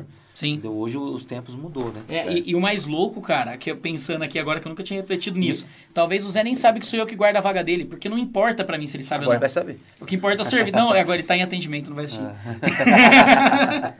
Cagueta aí, galera. Mas enfim, nem lembro o que eu ia falar. Que top esse papo. É, você ia falar que as pessoas hoje estão torcendo pro pastor cair pra ele falar, ó, oh, tá vendo, pastor? Brincadeira, hein? Sim. torcendo pro pastor cair pra pegar é, o Eu ia entrar em outra, em, outra, em outra ramificação, mas enfim, é exatamente isso. Trabalhar com esse tipo de pessoa, cara, causa muito prejuízo. Sim, com sim. gente que é, é ordinária, faz o que você pede, entendeu? E fica aguardando para ver aonde que você vai errar por que, que você não delegou? Por que, que você não fez? Ah, mas por que, que você não pôs ninguém ali? Você viu? Vai. Exato. Entendeu? Você viu? Faz lá, cara. Exato. Salva o puto. Depois a gente vê. Exato. Depois a gente conversa. Você tá entendendo? Então, assim, faz questão de deixar o negócio descarrilhar, acabar com tudo para chegar no final e falar. Mano, esse tipo de gente é chata. Sim. Sai de perto de mim. Eu costumo falar, eu costumo falar pro pessoal. Nossa. O pessoal lá fala o seguinte, cara, se você tá conseguindo ver, é Deus te mostrando o que você tem que fazer, irmão. É. Você tá conseguindo ver? Vê. Se Deus te, te permitiu ver, vai e faz. Brasil.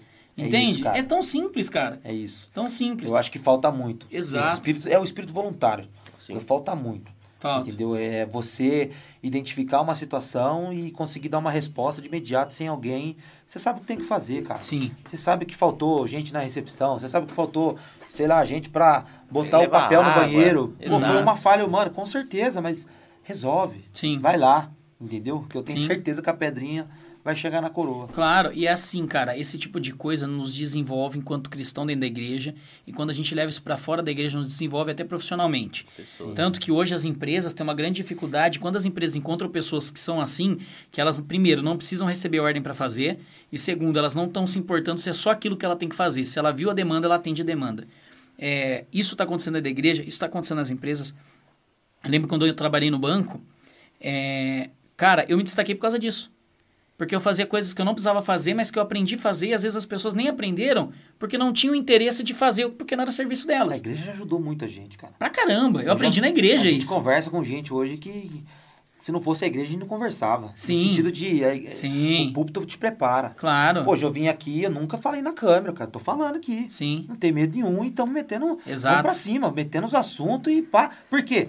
A gente aprendeu a fazer, é. entendeu? Só que aí tem um, tem um perigo no meio disso né? Até onde é saudável. Sim. Você não depender da parte espiritual, entendeu? Ah, mas eu acho que a gente que assim, vamos lá, é, é, um, é um perigo, é um perigo porque é fácil você abandonar, mas também quando você aprende a dosar, saber tipo assim, ó, eu Isso. aprendi, eu, eu- não é que eu aprendi, eu sou treinado, porque é treino, cara. Sim. É igual a primeira vez que você subiu na moto e hoje, é bem diferente, provavelmente. Uau, tem uns caras que falam que não, né? Mas vem andar comigo que você vai ver o gordinho subir os É, motos. tipo assim, é bem diferente. Por quê? Porque é treino. Você vai repetindo, você vai aprendendo. verdade. então, por que, que a gente fala bem? Porque a gente é bom? Não, porque a gente treinou bastante. Sim, Entende? sim. Dá umas engasgadas às vezes, mas a gente treinou bastante. Mas, por exemplo, é, por mais que a gente aprendeu, domingo eu subi no púlpito diferente. Sim. Porque eu tava com essa palavra de libertinagem, enfim, de zelo pela presença. Então, assim, eu subi totalmente, totalmente. Eu não tinha nada para falar. Aham. Eu só tinha uma passagem. Quando eu subi no púlpito, eu falei, Deus, é o Senhor agora. Se o Senhor colocou essa palavra no meu coração, não tem nem introdução. Não tem nem esboço, não subi com Uhum. nada, só uma referência. Vamos para cima? E subi na dependência, cara. E, cara, foi incrível. Foi Sim. uma palavra muito forte. Não, é exatamente isso que eu- eu tô dizendo. o fato de você forte? aprender te atrapalhou? Não, porque foi dosado, exatamente. Exato, Mas soube é, dosar. é uma linha É o muito- difícil, é, o difícil. Exatamente. É o difícil. Por que, que foi, por que, que foi bom? Porque eu chorei em casa com essa palavra. Sim. Por que, que foi É a bom? melhor na coisa do mundo, né, velho? Exato. Nossa, Cara, quando você passa a semana arrebent... assim, no bom sentido, sendo arrebentado, né, velho? Eu chorei muito. E foi bem num sábado que eu tinha ficado sozinho. A Dani, não sei o que a Dani tinha ido fazer com o Lorenzo, eu fiquei em casa sozinho. E essa palavra me bateu a tarde inteira. Eu fiquei a tarde inteira dentro do quarto e saí de lá com o olho vermelho. E para ajudar ainda, a gente foi pro culto de jovens. E foi um mover maravilhoso. E a gente chorou o culto inteiro, foi top. E no domingo eu subi desse jeito, totalmente quebrantado. Eu falei, é Deus que vai falar na minha boca e vamos para cima. Hoje você não prega só nos jovens, então. Você prega no culto de domingo também. Não, mas faz tempo. Faz tempo já. Mas- Demorou da liderança pra pregação do culto de domingo ou foi, Não. foi simples? Não, Porque lá tem da bastante unção, gente que faz, né? Por isso que eu tô tem. perguntando. Não, depois da unção, eu... Ah, depois da unção. É, depois da Aham. unção... É porque, direto. porque lá tem muita, muita gente, né, cara? Sim. Tipo assim, lá tem bastante gente que trabalha na Eu igreja. acho que uma vez por mês ele tá lá. De domingo. Ah, Quando tava normal, antes da pandemia, durante a semana também. Mas né, põe muita cara, né? Então, assim, Aham. a gente é muito exigido, põe muita cara. Abre culto, faz louvor. Sim, Entendeu? Eu, por exemplo, domingo eu fiz o louvor, eu fiz o louvor e já emendei na palavra. Então, assim, é, é muito tempo você ali descarregando, né? E o cansaço no final, você sente? velho? Nossa! Porque eu, eu lembro que na época que eu ministrava Eu, louvor... eu cheguei aqui falando o que pra você? Que eu não, eu não tô conseguindo sarar minha voz. Aham. Entendeu? Por quê? Uns, umas duas semanas pra trás aí, né? Teve um monte brabo. É onde, cara, foi quebrantamento e eu deixei tudo, deixei minha alma lá. Eu gritei que nem um. E aí o que acontece? Sai do, sai do monte, voltou os cultos de quinta. Aí tem um culto de quinta. No sábado tem os jovens. No domingo você ministra e prega. Não cura a voz. Chega, no- chega na quarta que você quer berrar de novo no monte, você não tem. Amanhã eu vou pro monte. Do jeito que eu tô aqui falando grosso, quinta-feira eu já não tenho voz de novo. Por Uhum. quê? Porque eu vou, eu vou ser intenso no monte, você tá entendendo? Então, assim, é muito difícil, cara. Pra mim, eu não sei se é algum problema, alguma coisa, mas eu perco a voz muito fácil. Eu também. Muito fácil. Eu, eu só não ando perdendo a voz ultimamente, que Pra eu não ando gente, cantando é. mais, então... É, então, mas eu ainda, eu ainda me arrisco a cantar. Então, enfim, é, é complicado. Uhum. O cansaço físico. E você vai, vai saber falar melhor ainda. Quando você tá um pouco rouco, o, o desgaste aqui no diafragma, enfim, é muito grande. Sim. Eu já cheguei e saí do- encharcado de suor do, Sim. do, do púlpito. É, eu também, principalmente pelo peso. O... Não, o meu é mais o, Cara. a força pra poder fazer a não voz é, sair. porque você... Ah, não, eu, É. é os dois. Eu sou É. naturalmente, igual eu tô aqui com o ar desligado, já já tô cozinhando Pode aqui. que eu também tô. O, você também tá? Então, cara, uma coisa, uma coisa que acontecia, cara, quando eu tinha que chegar, porque, porque a gente ainda ensaiava, tipo assim, a gente ensaiava quatro da tarde, Nossa, ninguém a gente merece. ensaiava das, a gente ensaiava das, qua, é, das quatro às seis, o culto era das sete às nove. Uma coisa que nós nunca fez é isso. Mano, É ensaiar, arrebenta. No mesmo é, é dia. ter um ensaio Mas é que não tinha como. O pessoal faculdade, outros trabalhando à noite, só É. tinha domingo. Então, tipo assim, a gente ensaiava das quatro às seis, Do dia. Daí das seis, das seis às sete a gente parava. Daí das sete começava o culto, daí eu ministrava louvor e daí eu pregava em seguida. E eu já tinha dado aula Acabou na o escola bíblica. Ninguém lembra o que aconteceu no ensaio. Não, eu já tinha dado aula na escola bíblica de manhã já. Cara, a hora que chegava no domingo depois do culto, eu só queria terminar, colocar o microfone no altar e sentar na- no altar, assim. Era, era de praxe, tirar, porque, can- cara, as pessoas pensam que não. É cansativo. Cansa as pernas, Cara, cansa o te corpo. rou- te rouba muito. Sim, Por exemplo, se eu é chego, prazeroso, mas cansativo. É cansativo. Se eu chegar num, num culto de domingo para pregar de manhã, fazendo louvor e pregando, e já vem de um desgaste de sábado, de quinta e de quarta, é, meu, depois do almoço, esquece o Rodrigo pra família. Tá fazendo de manhã lá? Lá é de manhã e de noite, né? Ah, os dois dois. cultos. Então, às vezes, eu tô uma semana de noite e uma, uma de Uhum. manhã. Mas quando cai de manhã, principalmente, até aquecer a voz, cara. Você já chega, já aquece 30 minutos ali e sobe pra cantar, não dura dois louvor. Uhum. Então, assim, é muito desgaste, atrapalha a família, atrapalha todo mundo, não é saudável. Você tem que ter um preparo, Sim. tem que ter um preparo. E entrando para esse lado de atrapalhar a família, é algo que eu tive muita dificuldade em separar o ministério da família. Né? A gente sempre ouviu o Hermínio falando sobre né, o sucesso do ministério não substitui o fracasso do lar. Uhum. E é uma parada que não sei nem se vai dar tempo, mas enfim. Dá, É. tá, Toca, taca ali pau aí. Quem tá cansado é, o É certo. uma experiência que eu tive que não foi muito agradável, né? Por quê? Porque lá atrás é, era só igreja. Uhum. A gente casou, né? E como sempre, as primeiras semanas sempre top, sempre maravilhosas, mas assim que eu casei, o follow veio pra minha mão. Entendeu? E aí veio pra minha mão sem saber abrir um culto. Foi muito doloroso, foi muito difícil engrenar Uhum. o follow D no começo.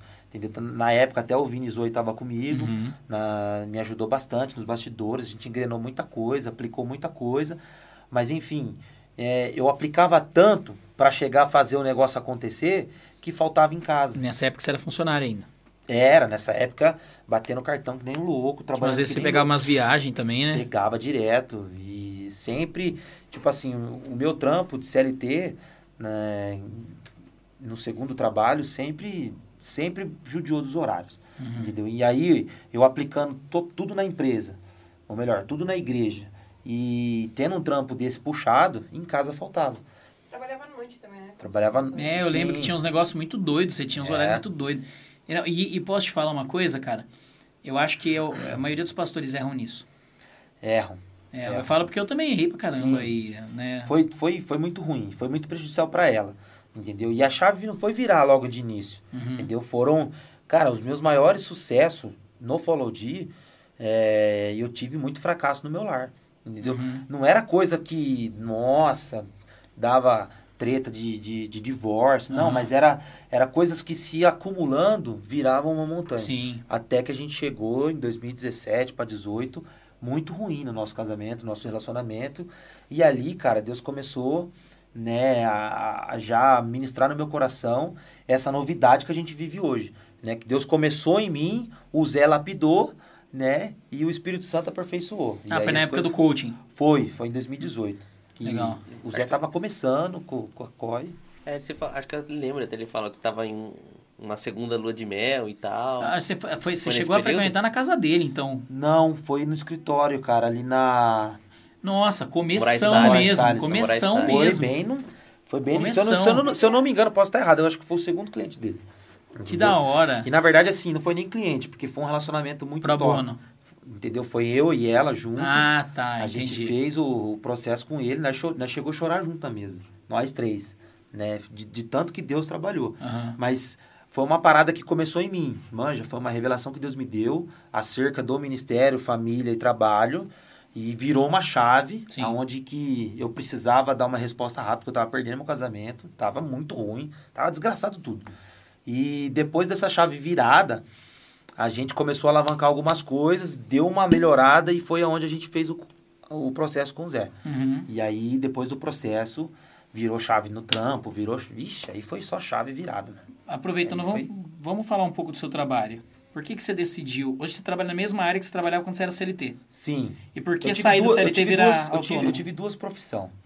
É, a primeira profissão foi impressor flexográfico. Uhum. Trabalhei, né, foi no terceiro turno, fiquei cinco anos. Cara, eu sempre fui, eu sempre fui ponta firme. Em todos os lugares, acho que Deus honra isso, né, cara? Todos os lugares que eu pus a mão ali, eu, eu honrei com, eu honrei assim, com Fazendo todas as minhas forças, sempre fiz o melhor.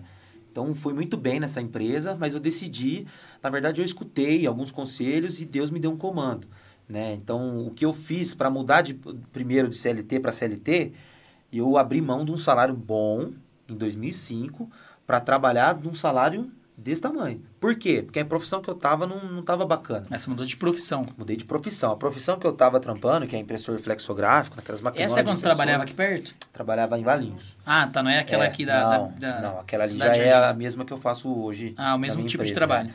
Então, assim, naquela época não tinha mais aonde eu ir. Pra eu crescer, eu tinha que derrubar um cara de 15 anos de empresa que era a cinca dona. Então, o que aconteceu? Eu tive esse, esse pensamento e foi aonde eu saí de um salário bom para ir para um salário que não dava para praticar. Mas eu sou fiel, porque quando Deus pede, quando Deus manda e você executa, cara, às vezes você ganha 10 pau, não dá para fazer nada. Mas dois contos já que você ganha juntos? com... Já tava junto. Já. Dois contos que você ganha casado? com- no comando de Deus, as 2005? coisas... Flui. É o que a gente tava falando no começo. Ah, tá. né? Aqui Não, em aí já 2009. foi Ah, 2009. Quando, ah, quando trocou, quando Porque saiu. foi, é, né? foi de 4 a 5 anos que eu fiquei nessa empresa. Nossa, vocês estão casados há mais de 10 anos. Sim, 12, 12 anos. Uau. Top. 12 anos. E vamos casar de novo. Tem coisa no meu casamento que eu quero fazer. Top. Quer cantar, quer fazer bagunça, vamos, vai ser top. Top. E aí o que acontece? Aí eu mudei de, eu mudei de CLT para CLT. Peguei um salarinho pequeno, mas eu falei, cara, essa profissão vai ser minha profissão, mano. E fui pra cima. E fiquei cinco anos Você também não nessa dominava? empresa. Não dominava. Aí um brother fez a ponte, entendeu? Acho que eu sei quem que é. É, o Juliano. É o mesmo da, moto, aí, tudo, né? show eu de lembro bola. dele. Cara sensacional, amigaço. Ele fez a ponte, eu comecei a trampar com já, já nessa área. E eu lembro que na época o gerente chegou e me falou assim: Cara, você tem duas semanas para me apresentar a montagem desse equipamento. Se você não apresentar, você não vai servir para nós, não. Tem que ser rápido. Em cinco dias eu liguei para o setor da gerência, eles desceram, me acompanharam montando a válvula e ficou top. E, e aí fui aprovado e a gente e eu comecei a trampar. E aí, trampando nesse, nessa área, cara, Deus foi me abençoando. Tanto com os aumentos, com coisas assim que a gente não esperava. Sempre um, um horário sugado, porém, é, eu comecei a aprender muito Uhum. sobre isso, né? Aprender muito. Não, eu não tenho estudo nenhum para fazer o que eu faço hoje. É tudo coisas que eu fui aprendendo durante o processo. E aí foi aonde chegou em 2000 e... Não é obrigatório 15? também um diploma pra isso. Não. Você consegue fazer do jeito que Consigo porque hoje você empreende, você tem você tá. parceiro, Legal, né? legal. E isso foi uma coisa que a COI me ajudou muito, Aham. né? A virar um pouco dessa, dessa chave de tipo, cara, vai pra cima, meu. Entendeu? Eu já tinha dois anos de empresa quando eu conheci, quando eu fiz o processo com o Zé. aham. Entendeu? E minha empresa, na verdade, ela só tinha, não sei nem pra quê. Pra pagar INSS, que eu não tava nem conseguindo pagar na época ainda. De tão desorganizado que a gente tava financeiramente. Mas aí em 2018 pra frente, alavancou. Mas ainda voltando desse processo de CLT para para empreender, para trabalhar com a minha empresa. Quando eu saí, quando, quando, eu, quando eu fui sair dessa empresa, é, eu orei muito. Por quê? Porque eu estava muito fadigado. E eu ainda estava no processo de entregar mais para a igreja do que em casa. E o trampo estava me matando. Eu estava liderando uma equipe de 12 nessa empresa. Era muita gente na minha mão. E eu não eu tava já depressiva, a empresa já passou a, tipo assim, o patrão passava, eu não cumprimentava, aquela má gestão, mas pensa numa má gestão. Foi o que aconteceu nessa empresa, me causou uma depressão a ponto de quando eu fui conseguir ser mandado embora, eu cheguei em casa chorando de alegria. Bracei a Dani e falei, fui mandado embora, velho, vamos pra cima. não sei o quê. Pô, foi top. Só que nesse processo, o que, que eu fiz? Eu já tinha meus equipamentos, Ninguém entende, foi a mesma coisa também. eu já tinha meus equipamentos. É, o Pablo Marçal Graças ama a Deus, estou desempregado. Não, mas nem era Pablo tinha na época, né? É, não. Isso aí é, foi você hoje- com você mesmo, Exatamente, foi na raça. né? É, foi percepção na tua, raça né? nada, foi Espírito Santo, filho. É. Eu ouvi um- uma voz É. e fui. E quando eu saí, cara, e aí entra uma chave muito forte. Quando eu saí do CLT pra empreender, eu orei assim pra Deus. Falei, Deus, eu vou sair. E eu sei que eu tô, eu tô muito zoado na obra, eu tô zoado em casa. O que eu quero hoje é ter tempo para organizar minhas coisas. Eu não vou atrás de cliente. Eu quero que o senhor manda o que é necessário pra gente se manter. Você tá entendendo? Uhum. Quantos anos de empresa né, tá? Desde 2016, tá indo pra 5, Cinco 6. anos. Cinco. A gente não vai atrás. Que até top. hoje. Você tá entendendo? E eu sei que é um pouco na contramão. A gente tem que ir, a gente tem que. na. Super na contramão, tudo. Não, que- já provou, Deus já provou, Você né? tá Agora? E tipo assim, todas as vezes que a gente se organiza, se prepara pra alavancar e ir pra cima, meu coração, mano, queima, velho. Queima. E, e tipo assim... Hoje todo- você trabalha sozinho ainda ou não? Não, hoje nós tá em três. Eu, a Dani e o Lourenço. Eu, a Dani e o Lourenço. Eu vi mesmo, eu vi, sabia, sabia eu vi que ele andava de moto. menor sabia lá. que ele andava de moto, agora arruma a val. Hoje, hoje nós tá em três. A Dani, a Dani organiza a pelada toda. Eu tô em execução total, focado com... com não estamos não tamo dando conta. Né? E precisamos de mais gente pra alinhar isso aí. Mas o que acontece? Eu falei do Giovanni, eu falei que ia dar uma moral pra ele. Ele tá falou, aqui, ó. "Mano, Ele tá vai- comentando pra caramba aqui, É. ó. Elogio funcionário, é bom pro É, currículo. Aí, ó, tá vendo? Giovanni é nota 10, moleque top. Coração monstro. E a oração foi essa, entendeu? Deus, me- me manda o que é necessário para eu conseguir ter a conciliação, tempo para poder cuidar da minha família Uhum. e cuidar do que o Senhor colocou na minha mão. E cara, na real, mano, até hoje, assim, eu vou, eu entro em lugares que eu falo, cara, como que eu entrei aqui sem ter uma divulgação? A gente fez site, mas não divulga. A gente não divulga. É, eu fiquei sabendo que vocês fizeram o site esses Fez o dias. site top, a O gente fez produtor do site me contou. cartão, a gente tem tudo, sabe? É uma coisa que, assim, tá, tá para se virar uma chave, eu sei que Deus tá Uhum. me movimentando para isso, mas eu quero testemunhar isso, mano, definição, muito. Né, Rodrigo? É, quem É. sabe a próxima chave é os outros trabalhando e você só gerenciando também com mais Exato, tempo até ainda, porque né? a gente sabe que não é saudável a empresa depender Exato. de mim. Né? A gente já tem a- o caminho para seguir, entendeu? Tô só aguardando um raio descer, entendeu? Fala, fala uma coisa pra mim. Voltaria a ser CLT pra ganhar mais do que você ganha hoje? Se te oferecessem. Tem o convite, não vou. Minha liberdade quê? ninguém compra, Exato. entendeu? Tá, As pessoas não entendem isso, né, não mano? entendem, cara. É outra conversa, é outro nível. Você trabalhar no seu, no seu time, no seu zelo, do seu jeito, fazer a sua própria gestão, entendeu? E a gente que veio da igreja, a, a igreja, em- entre aspas, ajudou a gente a trabalhar com gente, Uhum. a- ajudou a gente a, a gestacionar as coisas. Sim. Então, quando a gente não vê isso acontecendo, é muito frustrante. Eu saí, da, eu saí de uma empresa que era que dominava o mercado. Quer mais água? Quer que pega? Quer que pega? Posso pegar? Tem Tem garrafa um- aqui, não tem? Copinho. Tem Eu- copo pra ele aí? Eu vim de uma, eu vim de, um- de uma empresa que dominava o mercado. Uma empresa que você olhava assim e falava assim, cara, essa empresa não quebra nunca.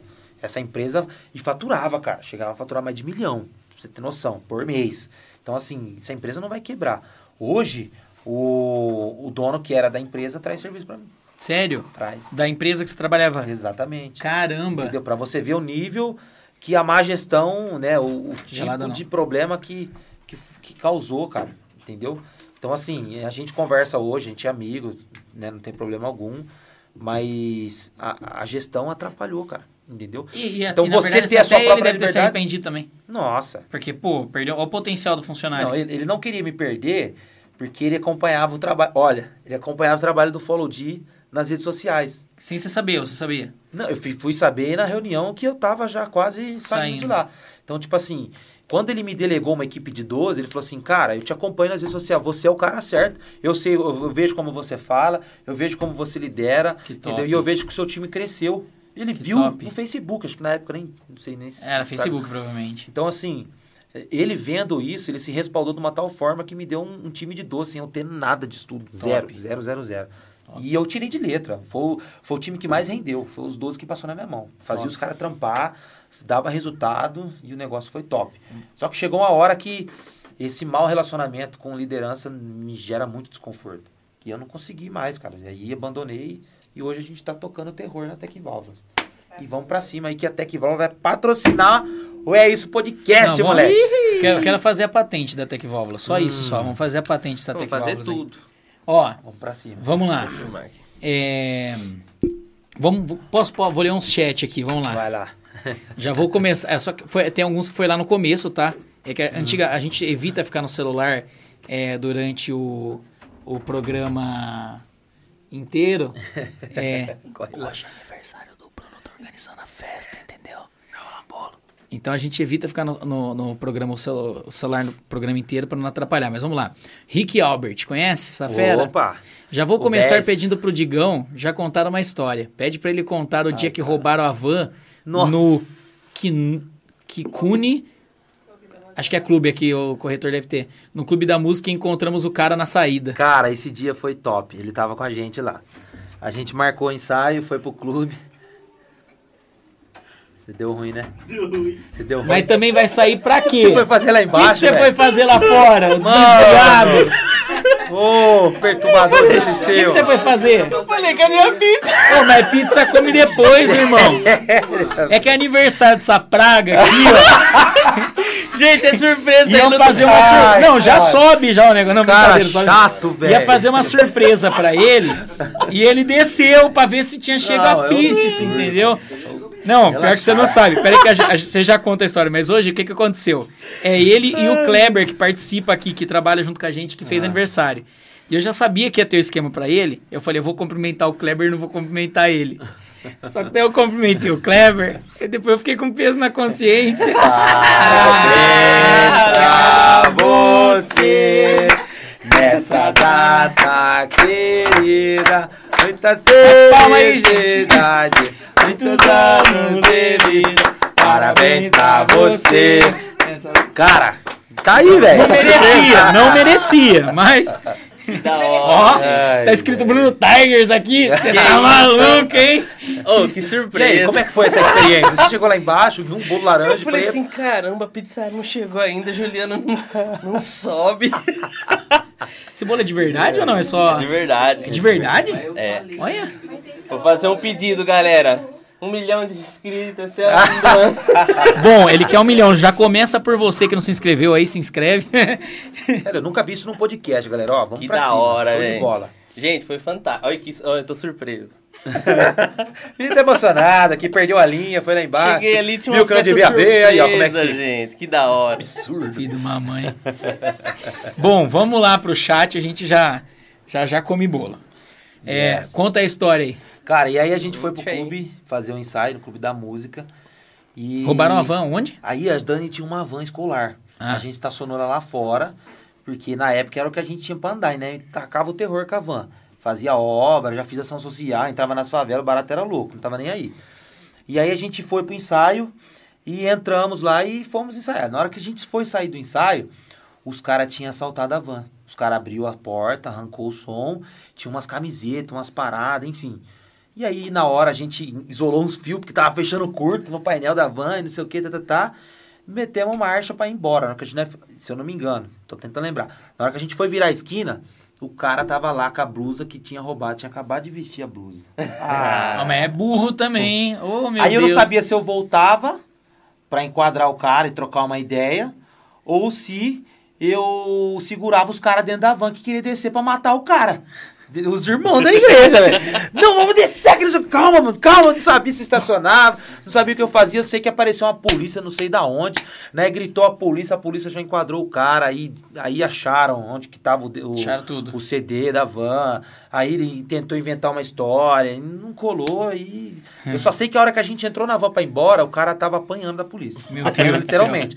O cara dava uns pisão no pé dele, dava uns. Mas posso falar pra você, outra vez eu dei voz de prisão pra um cara lá na igreja. Bem lembrado, Rick. Top, cara. Olha, Esse... ele mandou falar que ele te ama, mano. Mano, tamo junto. Vamos ver aqui. Peraí que tem você. mais coisa que eu vi que o pessoal fez pergunta. Jesus pessoalmente pra galera. O Bruno Henrique, que você não conhece, mandou um abraço de gão. Meu pai... Ah, isso aqui a gente já leu. Ó, Eno Custódio. Oh, que a graça e a paz estejam em suas vidas. Meu pai tá on. Pai tá on, rapaz. Ah, tiozão top. Hein? Vamos uma pergunta aqui que pelo começo parece ser séria. Vou fazer, daí se não quiser, ela não responde, porque eu não sei o que, que tem aqui. Vamos lá. Pastor, pelos sinais que temos visto, você acredita que esta geração de jovens possa ser dos últimos mensageiros da palavra até a volta de Cristo? Se sim, qual o peso de preparar eles? Cara, essa pergunta é, é uma pergunta difícil de responder. Mas eu tenho uma resposta que é minha, pessoal. Uma uhum. coisa é, que eu sinto para mim. Né? E eu acredito que é, a geração a geração que Jesus volta talvez seja a geração dos filhos do meu filho. Uhum. Manja? É, acho que é uma, uma parada aí de uns 80 anos, sei lá. Ó, oh, pastor tá lendo? Oh. Misericórdia. Mas enfim, eu acredito, cara. Acredito que tem muita coisa ainda para acontecer. Eu também. Entende? Eu é, acredito... assim, a gente não tem como ter certeza, não né? Tem, Mas exato. uma sensação, uma impressão. Os sinais estão postos, é. entendeu? Os sinais estão postos. Mas eu acho que Deus não volta nessa geração, uhum. sem fazer algumas. sem chacoalhar o mesmo, jeito que tem que chacoalhar, entendeu? Sim. Eu sei que veio a pandemia, tá acontecendo muita coisa, entendeu? Mas eu acho que vem mais coisa por aí.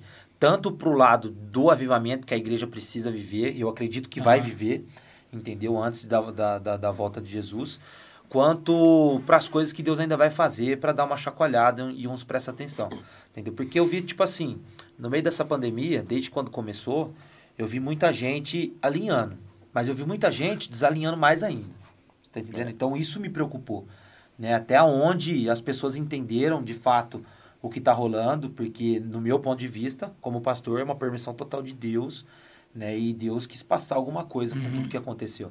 Né? Uhum. Isso, não, isso não, não fugiu em nenhum momento do controle de Deus. Uhum. Né? Então, desde quando começou a, pandemia, a primeira coisa que eu fiz foi olhar para onde? Para dentro da minha casa, que é a minha estrutura, que é, o, é onde começa o meu ministério. Né? E ali Deus já começou a me pedir algumas coisas e a gente já foi dando resposta. Né? Fizemos alguns cultos domésticos, a gente nunca fez antes de pandemia. Culto doméstico para quê? Né? Vivi enfiado dentro da igreja, filho, entendeu? não tinha nem tempo para fazer culto dentro de casa.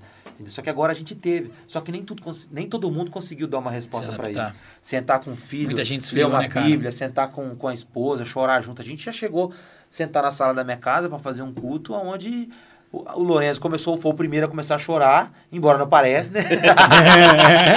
o Lourenço foi o primeiro a começar a chorar. Essa aqui começou a chorar e sobrou para mim. Começou a chorar e, e aí, cara, foi algo maravilhoso. A, a, a ponto do Lourenço subir para dormir e a Dani ficou preocupada e foi perguntar para ele: Ô Lourenço, por que que você. Não, acho que foi lá embaixo que você perguntou: por que que você tá chorando? Ele falou: não sei, mas tô sentindo algo gostoso. Eu acho que é a presença de Deus. Top. Então, tipo assim, isso aí não tem preço, cara. Não. É, é você saber o que Deus está fazendo e dar uma resposta para isso. Uhum. Manja, e eu acho que a maior dificuldade está sendo o que a gente está pregando. Eu acho que, como ela perguntou aí, o que, que segunda parte B da pergunta? É, se sim, qual o peso de prepararismo? Mas você já respondeu que não, que não, que você não acredita que nessa geração. É, não é essa geração. Mas mesmo assim é. Mas, mas eu, é, missão... eu creio que a gente precisa sim. dar uma reciclada no que é, a gente está pegando. É, porque a missão é, é a verdade, mesma, né? É, cristão, é isso que eu ia falar. Porque, independente se a pessoa crê ou não, é um direito da pessoa. Uhum. Mas é um dever nosso falar assim: ó, oh, Jesus está voltando. Sim. Se você morrer agora, ele vai voltar é, agora para você. E o papel do preparo é assim, mesmo que eu ache que essa não seja a última, eu tenho que preparar, porque se eu não preparar ela, ela não vai preparar a próxima. Sim, Você entende? Então é. o trabalho de continuidade não, não tem jeito. Exatamente. O que mais eu acho que tem que ser ministrado hoje é que, meu, esquece a igreja, velho. Você tem que viver fora dela. Você tem que ir pra rua, no seu trabalho, viver o que você vive no culto. Pregar o que, que é ministrado ali em cima, seja um transportador daquilo que está sendo ministrado. Entendeu? Então as pessoas hoje, o que, que eu vejo? Muita gente se escondendo. A gente falou um pouco disso no começo. Tem uhum. muita gente online aí e não comenta nada, não tá nem aí, entendeu? Só quer fazer o quê? Ah, sanguessuga, né? E fica e suga, e suga, e suga e não, e não passa nada. Entendeu? Eu acho que a, a maior a maior essência do evangelho para uma pessoa é ela entender isso, cara. Eu eu vou levar Jesus, entendeu? Então é ir por todo mundo e pregar o evangelho. E isso não tem nada a ver com culto, com igreja. A gente Sim tá lá só para aprender, para receber algumas coisas que eu creio que Deus faz como igreja, comunidade. Mas eh, eu acho que o maior estilo de pregação hoje tem que ser isso. Cara, toma vergonha na sua cara, entendeu? E vai lá no seu trabalho que tem, um, tem uma pessoa lá que está precisando de você. Sim. Né? Vai lá onde você, você estuda, que começa a abrir a boca lá que você vai ver o que vai acontecer. Então a gente se fecha muito, né, mano? Sim. É, muita gente trava, não consegue falar nada, não consegue fazer nada e só vive ali naquele ciclo vicioso de ir para a igreja, abrir a Bíblia, cantar uns louvor, levantar a mão no worship e tchau, obrigado. Então, isso não, não é evangelho. Sim. A gente precisa ativar esse povo, mano. E eu acredito que isso vai adiantar a volta de Jesus. Sim. Quando a, a galera começar a, a viver dessa forma. Eu, falar uma, eu entro num assunto aqui, mas deixa quieto. Você me falou, veio um, bateu um aqui, eu falei, não. Não, não, não, pula, pula, passa. É, porque vai dar muito pano pra manga, assim, e é muito pano pra manga que depois é perigoso nós queimar aqui na Ah, deixa quieto, não, desnecessário. Por tá não, bem, não é nem treta, tá não é bem, tá viu? Não é nem treta, não é nem tá treta. É, vamos lá. Raquel Cragel, é uma Minha honra prima. ser liderada por vocês dois, Dani e Rodrigo. Olha, Ó. é a prima, menina é, top. O Giovanni tem algum problema com o baixista da sua igreja? O Giovanni? É. Ué, o que, que ele falou aí? Não, tá mandando o baixista da minha igreja lá que tem lugar reservado para ele tocar sábado. Nossa, que furo é esse, cara? Não, ele... Tá sacando o baixista da o sua igreja? O Giovanni é carudo, cara. Ele mete a cara mesmo. Mas ele vai mandar o menino ficar no Não, banco, pô, tocar. Entendeu? O baixista sou eu, mano, dos jovens. Agora que entendi. É você? É, então ele acho que ele não tá curtindo meu som, velho. Não é possível. Oxi, Já tá sacando já. Não, não, então não, então vou defender o Giovanni. Como ele Ai, trabalha com você, liderado por você, É, ele né? já sabe que você amaria ter o Rick lá tocando baixo de sábado. Pronto, Ai, resolvido. cara, resolvido. Tá faltando caneca do pastorzão, Ai. realmente. É por causa. É, na verdade, a gente nem costuma dar nenhum copo por causa do Covid, entendeu? É? Então tudo, é- tudo é pra vocês, é reciclável, É, pra entendi. evitar. É que o, o Rodrigo tá em casa, mas tem uns convidados que a gente recebe que não é tão próximo, né? Show. É, vamos lá. Ah, Bruna, que time é esse? Meu Deus, Bruna Secone. A Bru, top. Saudade, Bru. Saudade, Bru. Saudade, Tawane. Saudade, Sul. Glória a Deus. Ah, vamos lá, peraí que eu tô chegando. Aqui tem uma galera aqui que mandou. José Carlos Brito. Quem é? José Carlos Brito. Pastor Brito. Ah, o Pastor Brito? Eu não É. sabia que ele chamava José Pastor Carlos. Brito. Só chamo ele de Brito desde que eu nasci. cara. Top, verde. Ele tava em algum momento, ele concordou aqui com a gente. Top. É, O bicho é brabo no, no morro, mas pergunta da trilha do Nunca Mais. Sexta-feira sofremos, quase pediu É helicóptero. Giovanni de novo. Aí. É, É, cara, né? Entrou num buraco lá que pra sair. Na verdade, assim, eu tive que carregar a minha moto é dele, né? Isso ele não conta, né? Eu não tava- aguentou, arregou? Não, eu fazia, levava a minha moto até um certo ponto e voltava pra pegar ele. Ô, louco. É, vergonhoso. Amarelão? Amarelão, filho. Ô, louco. E falou assim que você fica durante a semana cantando que nem louco dentro do carro. não é chapado mesmo, maluco, né? A Sandra, a, a Sandra, mãe do Giovanni, falando que a gente tá chique agora. Top Ah, essa galera, velho. O Giovanni convidando a mãe dele pra fazer reunião de família no chat. Giovanni, para de dar trabalho, filho. O Você Giovanni treinou é- hoje? O Giovanni é o que, não é o que solta fogo, não, né? É, ele mesmo. o cuspidor de fogo. Ô, louco, e essa daqui? Fala de quando teve uns nego louco que saiu pe- correndo pelado na igreja. Pelado na igreja? Quem que falou isso? Será que tá? que- será que foi o corretor da Pelando? Pelando? Sei lá. Fala de quando teve uns nego louco que sai pelado na igreja. Se tiver assistindo a gente aí, ah, ó. expande, expande, porque nós não entendeu. É, né? Bugou, velho. Ah, o Giovanni anão, tá? O Giovanni lembrou, porque ele já mandou um anão risada vergonha. Eu não isso. lembro, cara, de verdade. Pelado na igreja, essa é nova. Tem mais? O Jonathan mandou um oi. Quem? Jonathan. O Jonathan? É, seu sobrinho. Oxi, Oi, aonde? Jonatinha. É o Black. Eu ali. acho que não atualizou pra mim. Não, tem ali, passou, mas é. Não é, é Black que tá o É codinome. ele. Que falar. Eu não vi. Não, na- e na verdade. Ó, ó, peraí, que essa aqui eu já leio, essa última aqui. É, do Taliton.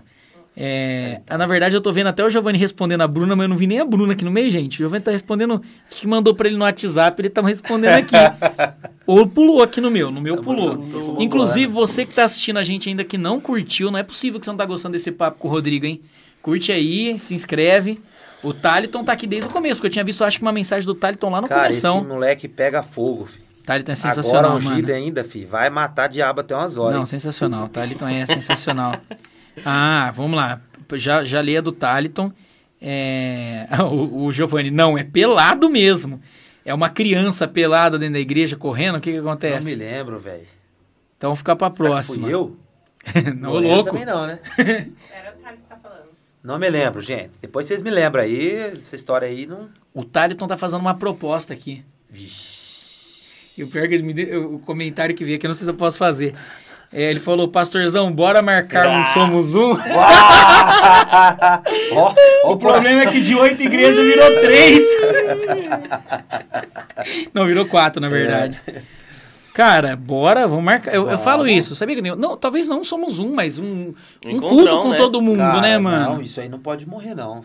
Sabe assim, porque na verdade Taliton, Raquel, tem que juntar essa geração. passou, filho. passou do Somos Um, né, mano? A gente se conectou demais, cara. Pô, quando eu fiquei sabendo que o Taliton ia ia Ser ungido, ser ungido pastor. mano, na- eu Cara, até falei foi pra Ana na hora, falei, Ana, putz, tipo assim, pra mim já a, a consideração é, pelo pastorado dele já tinha vindo há muito tempo, porque Ah, a gente tava ali, a gente ele, via cara, demais, o coração, né? demais. Pregando muito, Você tá sempre. maluco. Nossa, e, e acho que foi o dia Eu ia na- unção dele, eu ter- tava com- intercâmbio, tinha né? Não, mas vamos lá, peraí. O Tariton já deu aqui a palavra. Vamos fazer mais um encontro? Não Bora. ser- a gente pode até chamar de Somos Um, mas não eu precisa só, ser Somos eu Um. só vou se for todo mundo. Tem que ir todo mundo. Quem que que- Vamos lá. Só faz Flávio, Gabriel. todo mundo. O Gabriel, eu conversei com o pastor dele essa Todo semana. mundo que tava ativo na, na época. O Flávio tá, tá- o Flávio acabou Flávio de tá ganhar na bebê. casa. Se a gente marcar É. daqui um mês, ele, um mês e meio ele Mas vai. ele tá liderando? Ele- o Flávio tá na casa. Tá. Flávio tá na casa, o Bruno, o Bruno tá na casa, Aô, eu tô na casa, a Zé! Raquel tá na casa, o Você Zé tá tá... com os diamantes aí, cara. Rapaz. Flávio tá na casa. Miserável. A Esther também, mano. Sabe a cunhada dele? Mano, eu vi ela ministrando esses dias Meu lá. irmão. Cara do céu, velho. Meu irmão. Tá bom, o dia que ela foi na igreja, ela quebrou tudo. filho. Até Ó, ela falantes não aguentou. Ó, ô Thaliton, vou, vou facilitar pra vocês. Vamos marcar um ajuntamento do Santos. Pronto. não, mas vamos marcar Melhor. mesmo. Vamos pensar em Vamos. final de setembro. que A gente, Cara, tá, a vamos. gente tá. Não, a gente tá em julho, peraí. Final de, é, final de agosto, começo de setembro aí. O que, que você acha? Bora, por mim tá Fechou. fechado. Então fechou, então. nem consultar a galera lá, Depois que a gente só tem que consultar o resto velho. só. Vamos pra cima. Mas depois nós chamamos o resto. Eu ia falar, você vai chamar Não, o Zé. vai o- ter nenê, o doido. Zé é o dono dos porcos, filho. Vamos que vamos. Não, o Zé agora é pastor de igreja, não pode, não somos um mais. É. Não, mas ele, vai- ele não vai perder. Não imagina. Conheço o Zé. Imagina. Não perde por nada. Imagina. Você Vamos pra cima. nenê Top. setembro. É, Aí nós faz assim, ó. Cada um prega 15 Nem minutos. sabe que ele vai ter nenê. o Caio Costa. Eu conheço o Caio? Da sua igreja? Eu acho que não, ele é da minha igreja. É? É. Aqui a foto é muito pequena, não dá pra ver. Eu acho que não, eu acho que Ele falou assim: partiu juntar as duas igrejas pra ir no monte fazer um culto ao ar livre. Por mim demorou também. Só tem que ser de sábado. Luau. Porque agora a semana. Fez um luau no monte uma vez, rapaz. Você tá maluco. Quando? Vamos fazer também então? Vamos. Vamos mesmo? Fih, eu topo tudo. Ô, Bruno, já anota aí ter Al e somos um pra não propósito, esquecer, que eu vou filho. cobrar Ai, ele. nossa. Agora tá filmado. Pode, filmar, ver- registrar. Aí você vai ver o fogo. Ô, Thali, então, então nós vai fazer, É, hein, é, Thali? De um jeito ou de outro vai ver fogo. Vai ver o fogo. Olha como você fica bonito na câmera, rapaz. Ô, louco. Coisa linda, hein? Preto emagrece demais, né? O Thali.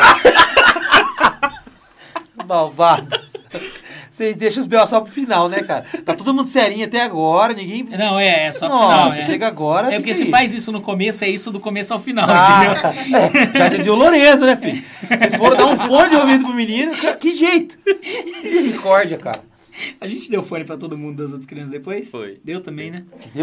É lógico. Agora você quebra eu falo, todo Mas não mundo foi é, de boa. mas só não o é, mano. É deu- o Guaraná, era o Guaraná. Fogo. Não, Nossa, Guaraná Os dele outros deve tomou gás, né? Pepsi. É, os outros tomou... Nossa, nós falando das marcas, meu Deus. Gente, é só Nossa. brincadeira. era suquinho. É, ó, o Gabriel Pires já falou aqui, cobra que ele esquece. É, pode cobrar, filho. Então demorou, nós vamos fazer. Vamos. Biel, anota aí na nossa agenda aí, filho. Vamos marcar esse trem com esses caras aqui e vamos chacoalhar tudo. Ó, Gabriel, responsa aí, hein? Já é sua já. Vamos que vamos. É. O Thales, o Thales, você costuma ficar assustando os outros? Ou foi ocasional que você deu um susto épico Então, em alguém? quando ele trabalhou comigo,